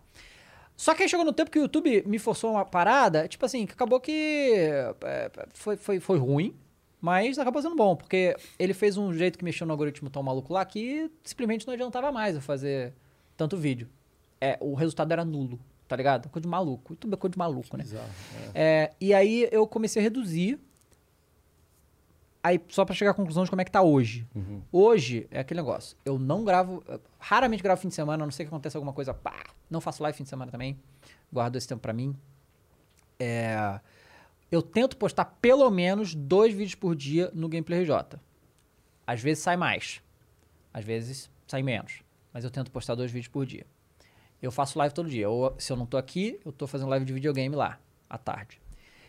É, quarta-feira, toda quarta-feira, é, de manhã, 9 horas da manhã, eu gravo junto com o Caio, daqui, o Messias. É. A gente grava os vídeos da. Porque eu tenho vários canais, né? Tem esse detalhe. Do meu canal David Jones, que é um canal, ah, posta memes, zoeira e tal. Aí eu, eu gravo toda quarta com ele de manhã os vídeos pra semana inteira. E um vídeo do canal de futebol também que eu gravo junto com ele. Aí eu faço isso aí também. E agora o Flow, né? Então, mais ou menos tá assim. Então, assim, eu, eu não tô mais me me forçando a gravar, tipo, tem que gravar, tem que achar. Porque eu poderia. Tipo, se eu caçasse coisa pra gravar, eu achava, sabe? Como eu já achei muito na, na época lá. Só que eu parei, eu faço só jogo porque eu tô muito afim de gravar. Porque assim, eu posso não estar pilhadão pro jogo, mas, pô, fazer o início desse jogo vai ser legal. Então eu gravo. E às vezes eu curto, né? Eu, eu- eu- a gente vai, joga videogame há 20, quantos anos? Eu comecei a jogar videogame há 6 anos. Tô com 33, foram 20. Caralho, tempo pra caralho, hein? 27 anos jogando videogame. Então, assim, eu, eu já joguei tudo. Então, o meu nível de exigência subiu demais, entende? Então, assim, pra um jogo me cativar. Um grande crítico, na verdade. assim, Pois é, né? porque joga tanto, já joguei tanta coisa. Que pra me cativar o jogo, porra, aí, é, aí quando o jogo consegue me pegar, porra, foda, adoro, né? Então eu jogo. Aí, eu- aí eu- eu- uma coisa que eu tenho gostado muito de fazer recentemente são essas análises, reviews e tal. E eu fico feliz de ter dado resultado enorme, porque assim, um vídeo de 50 minutos pra galera ver, e a galera ver e curte pra caralho, eu, eu fico muito satisfeito, porque isso não é um formato é, é, YouTube friendly, tá ligado? É, então, assim, e, e dá resultado bom, a galera curte, eu gosto de fazer. Então, hoje em dia, legitimamente, eu só faço bagulho que eu gosto demais. E eu tô extremamente satisfeito com o que tá rolando, sabe? E não penso jamais em voltar a essa rotina de maluco. Já, já foi isso aí, não quero. A ligado? nossa atual. É a nossa atual, exatamente. É, mas aí, mas, mas tudo teve a ver com o, o- o retorno financeiro que eu tive durante todos esses anos. Eu falei, cara, eu, eu nem O sei se eu preciso de mais foco- dinheiro, Eu cara. tipo, eu te falei, onde é que eu vou botar isso mais porque- dinheiro? Não sei. é Porque essa, essa moeda é a mais valiosa do mundo hoje, né, cara? A questão da gestão do tempo. A gente É. fala de várias formas isso aqui no podcast. Já falamos de procrastinação, já falamos de formas de ser mais produtivo com menos tempo, ainda mais. Puta, com rede social, puta, você tendo que medir teu público, é foda. Imagino que deve ser complexo você, você chegar na disciplina pra. a- a- Aquele ponto ótimo, né? Da disciplina versus produtividade, né? O quanto eu posso fazer Uhum. pra ser efetivo, né? Sim, claro. Eu, eu, assim, eu, há cinco anos, vai fazer cinco anos, eu operei, né? Fiz cirurgia bariátrica, né? E a cirurgia bariátrica foi uma mudança de vida muito grande pra mim, né? Mais disciplina, né? É, assim, que eu, sempre, né? eu sempre fui bem disciplinado. Isso nunca foi um problema pra mim. Mas é, ser tão regrado quanto eu sou hoje, eu não era. Então, assim, eu tenho que, é, tipo, eu tenho que ter o tempo de sono, eu tenho que ter o meu tempo de exercício, eu tenho que ter o tempo de comer, eu tenho que ter o tempo de descansar, sabe? É tudo bem organizado, mas, assim, não é uma parada chata pra mim, não. Tipo assim, ser saudável é meio chato, vai. Mas é importantíssimo. Mudar foi chato. foda, mas depois que pegou, foi. É, hoje em dia É. eu nem, nem sinto mais essa chatice de ter que fazer tudo regradinho e tal. Eu, eu, eu gosto porque funciona. Porque, porque quando eu preciso do meu tempo pra só é, é, é, me divertir, fazer as paradas, eu tenho, entende? Porque Entendi. eu me organizo de uma maneira que isso me faz. Eu nunca tive problema de acordar cedo, eu sei que muita gente tem. É, e por um tempo, desde que eu larguei Ipiranga, eu, ah, eu acordava meio de uma hora mesmo, foda-se. Por um tempo, né? Depois de tantos anos acordando às 6 horas da manhã, né? Só que depois eu vi que aquilo ali era só um luxo, tá ligado? Que não era necessário. Eu, eu funciono bem de manhã. E, e assim, é diferente você, você acordar é, duas da tarde e dormir três da manhã, é diferente você acordar às nove e dormir às onze. É, o, seu, o ser humano é. é, Pelo menos Totalmente. eu, É. Totalmente. eu funciono melhor assim, entendeu? N- n- Não trocar o dia pela noite pra mim fa- faz diferença. Eu, eu fiz isso por um tempo, eu virava a noite jogando e tal, já nu- nunca mais fiz isso. Faz muitos anos que eu não faço isso. E então, é, tudo dá, dá certinho, tipo. é, e, por exemplo, hoje, se eu, se eu acordar, eu acordo todo dia, eu costumo acordar às sete. É, hoje tinha mais coisa pra fazer, acordei às seis. Mas se eu acordar às 10, cara, vai dar 11 da noite eu vou ter sono do mesmo jeito. Entende? Sim. Tá tudo bem organizado, sabe? Tudo bem direitinho e eu sou muito feliz desse jeito, sabe? E a gente que trabalha com internet, né? É, é uma maluquice, é uma maluquice completa. Trabalhar e viver dessas plataformas é uma maluquice completa, né? E, e eu hesitei, né? Por vários momentos, falei, cara, vou pra esse negócio, mas assim, eu vi que o meu retorno estava sendo tão maior lá, tipo, o tempo que eu investia trabalhando numa empresa normal e na internet e pro retorno que eu tinha era um negócio absurdo a diferença. Então eu falei, cara, é hora de tentar, eu tentei, bah, tal. Mas assim, o momento que eu parei de olhar número, e isso é um privilégio que eu tenho pelo É. tamanho da minha carreira. Não é todo mundo que pode fazer isso, porque olhar os números é importante. Você precisa ter certa. Mas eu não olho mais. Direcional. você Eu tá não olho- falando, é. Eu não olho mais. Eu não vejo os meus editores, que, assim, eu tenho uma confiança gigante neles. A, a galera, assim, pago muito bem eles, porque eu quero eles comigo pra sempre, tá ligado? É, eles que postam, eles- é, o cara que faz a thumbnail, ele me manda pra eu olhar e tal, mas eles que fazem, eles, toda essa parte operacional do YouTube, quem faz são eles. E, e eu nem olho mais, cara. Eu deixo lá, aí, aí assim, de um tempo. Tempos em tempos, dou uma olhada pra, só pra dar uma olhada, mas não ficar acompanhando, ficar vidrado com isso, eu já fui. Só que aí depois que. eu- quando o YouTube fazia sentido, em questão de número, é, tinha mais lógica. Depois que começou a ficar maluquice, eu fiquei maluco, teve tempo ficar pirado. Ixi, total, aí eu falei, cara, chega essa merda. E eu tenho que confiar que o que eu construí é resiliente, tá ligado? E eu consegui, sabe? Eu consegui e... E, e é isso, é muito importante. A- a- eu, eu nem penso mais nisso. Não é algo que passa na minha cabeça, a coisa de ficar vidrado no número. Já, já foi, não é mais. E eu, sinceramente, não que não ligue. Óbvio, porra, eu postei o vídeo do. Teve o GTA Remaster aí, eu postei o vídeo, cara, em 6 horas, o vídeo que fez quase 30 mil. Eu fiquei feliz, claro que fiquei feliz, tá ligado? aham. Mas não é algo mais que. que minha meta, objetivo, não. Tipo, eu postei aquele vídeo do GTA lá. Claro que eu queria as visualizações, mas eu postei, eu queria postar essa porra desse vídeo, entendeu? Porque saiu do nada, assim, tipo, eu tava em casa, tava quase vindo pra cá.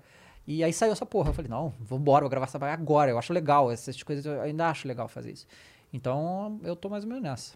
Sensacional. E, co- e- e tem agora também a questão da dependência da plataforma, né? Não é só YouTube, tem Twitch, tem outras. É, tem várias outras coisas, né? E, mas assim, é que aquele negócio, o YouTube ainda É, que melhor. É, porque é o que monetiza tudo que você faz, né? É a única que faz isso. É e talvez seja por isso que ela ainda tá viva aí, sabe? Porque é a única que o que eu postar vai monetizar, entende? E, e eu, po- eu vou postar 100, eh, sei lá, durante a semana inteira eu vou postar 10 bagulho no Instagram, todo dia. Eu vou ganhar o que com isso? Zero. Eu vou ganhar nada, né? O retorno é em outras coisas muito subjetivas. Então, é Tem uma lojinha lá. é, no YouTube você posta, você vai receber o bagulho ali pelos anúncios que você teve, né? E a Twitch também, só que agora a Twitch teve essa queda toda aí, complicou muito, mas, mas também, era um negócio que o Twitch eu sentia, quanto mais eu trabalhava, mais eu, eu tinha retorno, né? Coisa que agora ficou mais complicado. Vamos ver as perguntas aqui da galera aqui, que tem pergunta braba aqui. Vamos ver se... Quem mandou as perguntas. tá bom, tem pergunta boa. É. Costuma ser assim. Enquanto isso, vou mandando salves aqui pra galera que está mandando mensagens aqui por último, para facilitar a minha vida. O Marcos André, tem o Resenha que tá entrando, TR3E, deve ter algum funcionário teu aqui, ó. É foda, velho, esse, come... esse começo de. de ó, meus- Isabel Macopa escreveu aqui, ó. Eu acho que eu conheço essa, hein? Eu nem jogo, mas depois deste podcast me deu vontade. Pois é, Isa, também, Oi, Isa. meu. Tamo junto, cara. Eu vou mandar um- uma playlist de- cheia de, de vídeo bom pra vocês assistirem, pra vocês se animarem aí. Tem um que eu peguei aqui, acho que quem foi o Yuri, não sei quem trouxe aqui, um que pra galera de terceira idade, que dá uma grana, eu esqueci o nome. Não, o X Infinity? É. É. Ah, sim, sim, sim. Então, eu não entrei nessa, que assim, tem certas coisas. É o que? Um cracudo demais o jogo? Então, é, é, é que assim, eu não entendo direito esse negócio de NFT, sabe qual é? Ah, eu não entendo nada, Bitcoin, bloco, não entendo nada, nada. Sei que existe e tal, e o povo tá ganhando dinheiro com isso. e aí são jogos que você faz coisa no jogo e você ganha É. esse negócio, ganha dinheiro. Tá? Eu não entendo nada disso aí. Eu fiquei longe desse negócio aí, que... Já parou no Poker Complexo. Stars, do Tilt, lembra do Tilt? Pois é. Não, é- Ainda existe é, é, Tilt? É, que eu acho que esse é, um, é um jogo muito bom e democrático, aspas, sem ter um scholarship e tal, mas assim, você pode ganhar 5 mil reais se você se dedicar e fizer umas bonitinho, tiver quem te ajudar no, no Uhum. negócio. Só que é isso. E pro resto da vida, se não flopar. Se apostar em algo que vai te dar no máximo 5 mil reais, é difícil. É, é, meio risco-benefício e o tempo, né? Que é a moeda variável. É. Que da Vamos hora. lá? Vamos lá, o Trivelato aqui, ó. Teve, você tem uns 20 mil vídeos nos seus canais e também tem as lives. Você faz ideia de quantas horas de vídeo você já produziu todos esses anos? E parabéns pelo novo programa. Abraços. Cara, eu não faço ideia de quantas horas eu produzi. Tipo assim, só de live ano passado foram umas 1.300 horas, só de live. Mas só que eu tenho. No Gameplay J eu tenho 16 mil vídeos, realmente. Faço ideia. Quer fazer uma média aí? Acho que a gente consegue. Vamos, aqui é a calculadora. Já tô calculadora a critiquei, pra isso ela serve. É, Vai, o 16 mil Geiger. vídeos vezes média de 10 minutos, vê aí. Caraca. Isso num ano. Não, não. Não, du- isso aí é total. No Gameplay RJ só, no caso, né? E o, e o 10 é um número, é um número é, estratégico ali, 10 a Não, 15 é 17 minutos, ou mil varia? vídeos? Varia hoje. demais, varia demais. Esse é o único podcast que tem uma calculadora na mesa já pra isso aqui, ó. Já te- teve convidada que falou uns números São aqui. 111 dias ou 3 mil horas de gravação. De, de Final Cut, né? É, Final Cut, exatamente. Não é do. É, você vê como, como que a gente. É, Não é de trabalho, de a gente- esforço. porque eu faço live há oito anos, tá ligado? Então, assim, se, se ano passado teve 1.300 horas de live, então imagina aí em oito anos, lá quantas milhões de horas foram. Muita coisa, meu Deus. Cara, e quando você. é, mais uma curiosidade. O que, que você identificou, assim, diferença do teu público que te assiste nos esportes e nos games, comportamento, assim? Cara, é que assim, eu, o meu, meu público, a galera que me assiste, né? Não os que vem encher o saco, a galera Sim. que costuma me assistir, que me conhece, né? É, eu, eu, assim, fico muito feliz, porque assim, é uma galera mais, mais velha, meu público em grande massa é de 18 a 35, é o meu maior, minha maior estatística. Então é uma galera que, cara, eu acho para assim, eu me sinto muito velha, tipo, eu, eu- tem gente na minha live que fala, pô, David, eu te acompanhei, eu tava no ensino médio, eu tô casado com filho. Caralho. Caralho. Quanto Que tempo louco, passou massa, isso? velho. Acontece. É, então, assim, porque o videogame é uma parada assim. Eu, tá? Jogo videogame desde os 6 anos de idade, tá? Tirando as minhas necessidades físicas, eu acho que não tem nada que eu fazia com 6 anos de idade que eu continuo fazendo hoje, além de jogar videogame. Uhum. E não sou só eu isso. Uma grande maioria. O, o gamer médio nos Estados Unidos, você pode procurar isso aí, ótimo, mas eu acho que o gamer médio, a idade do gamer médio nos Estados Unidos, que é o maior mercado de todos, é de mais de 30 anos. E há 20 anos atrás era molequinho, entendeu? Antigamente era. Então, assim, eu, eu acho que meu público me entende bem, tá? Até porque continuou comigo. E no, no Esporte Clube eu vejo uma similaridade, sabe? É legal a- as Legal. conversas, as discussões que a gente tem. Eu acho que é, é bem, bem interessante, né? Eu, eu, um, um dos motivos também, quando comecei a fazer vídeo de... Vídeo, né? Não, ah, que tem torcedor do David Jones. Eu faço vídeo também nessa porra. Ah, Faço vídeo o tempo todo. É, depois do jogo do Flamengo eu gravo. E eu achei que os comentários iam ser terríveis, tá ligado? Tipo, só tem gente me xingando. E não, é mó zoeira, a galera só pá, não sei o que e tal. Foi melhor do que a maioria dos comentários de videogame, porque hoje videogame é, é- é- sabe, videogame se tornou um troço tão tóxico que vocês não têm ideia. Sabe, essa coisa imbecil de um ficar falando o meu é melhor que o seu, sabe? Uma coisa ridícula. Ridícula. sabe? 32 anos. 32 anos a média do Ah. gamer americano. Então, e aí esse piroca de 32 anos tá aí na internet brigando com o outro porque eu tenho, você não tem. É assim, cara, É coisa é ridícula.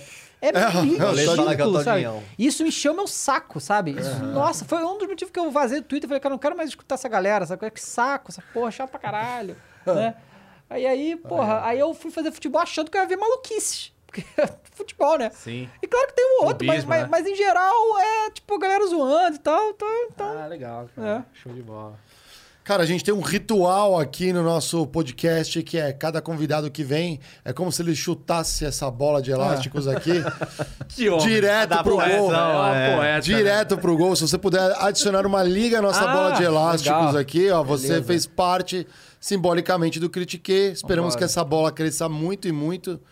Que ela possa sair desta que tá meio de bote aí, Demorou. virar uma de basquete, pelo menos. Ou a do Play Center, aquele negócio E, e pra não fugir o ritual agora, tem o, agora o outro aqui, né? tem o outro que é o de ponto saída. da saída. Enquanto assim. isso, eu vou abrir meu Pokémon GO aqui que não abre desde 2016. E ver como é que tá pra, Pra dar uns transferir. bichinhos pra. Então não vai dar. Não dá Não, mais? porque- não dá, mas a gente tem que ter Ah, nível de virar- amizade. Ah, pô, está um mês já sem, atrasando essa conversa. então, outras, então, né? exatamente. A gente tem que, Porra. tem que me adicionar aí. É pra ontem isso aí, Faremos o cara é isso. fãzaço de Pokémon. Quer caralho. deixar mídias aí. É o, o David Jones no Instagram. Veja o Flow Sport Clube. Tá mó legal. A gente vai ter programa quarta-feira de novo. É, e acho que é isso. Ah, eu- ah, uma observação. Então, falou de Pokémon GO, só pra dizer, porque a gente, eu conversei, é, não sei com quem isso. Hoje em dia, a pessoa normal, você pergunta, ah, e Pokémon GO, lembra? A pessoa nem lembra que existe. Pokémon GO faz mais de um bilhão de dólares por ano.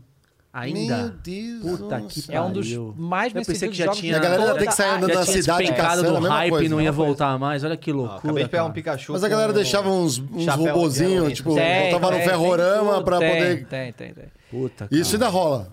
Ah, rola. Mas isso aí não, não, não, não gera muita coisa, não.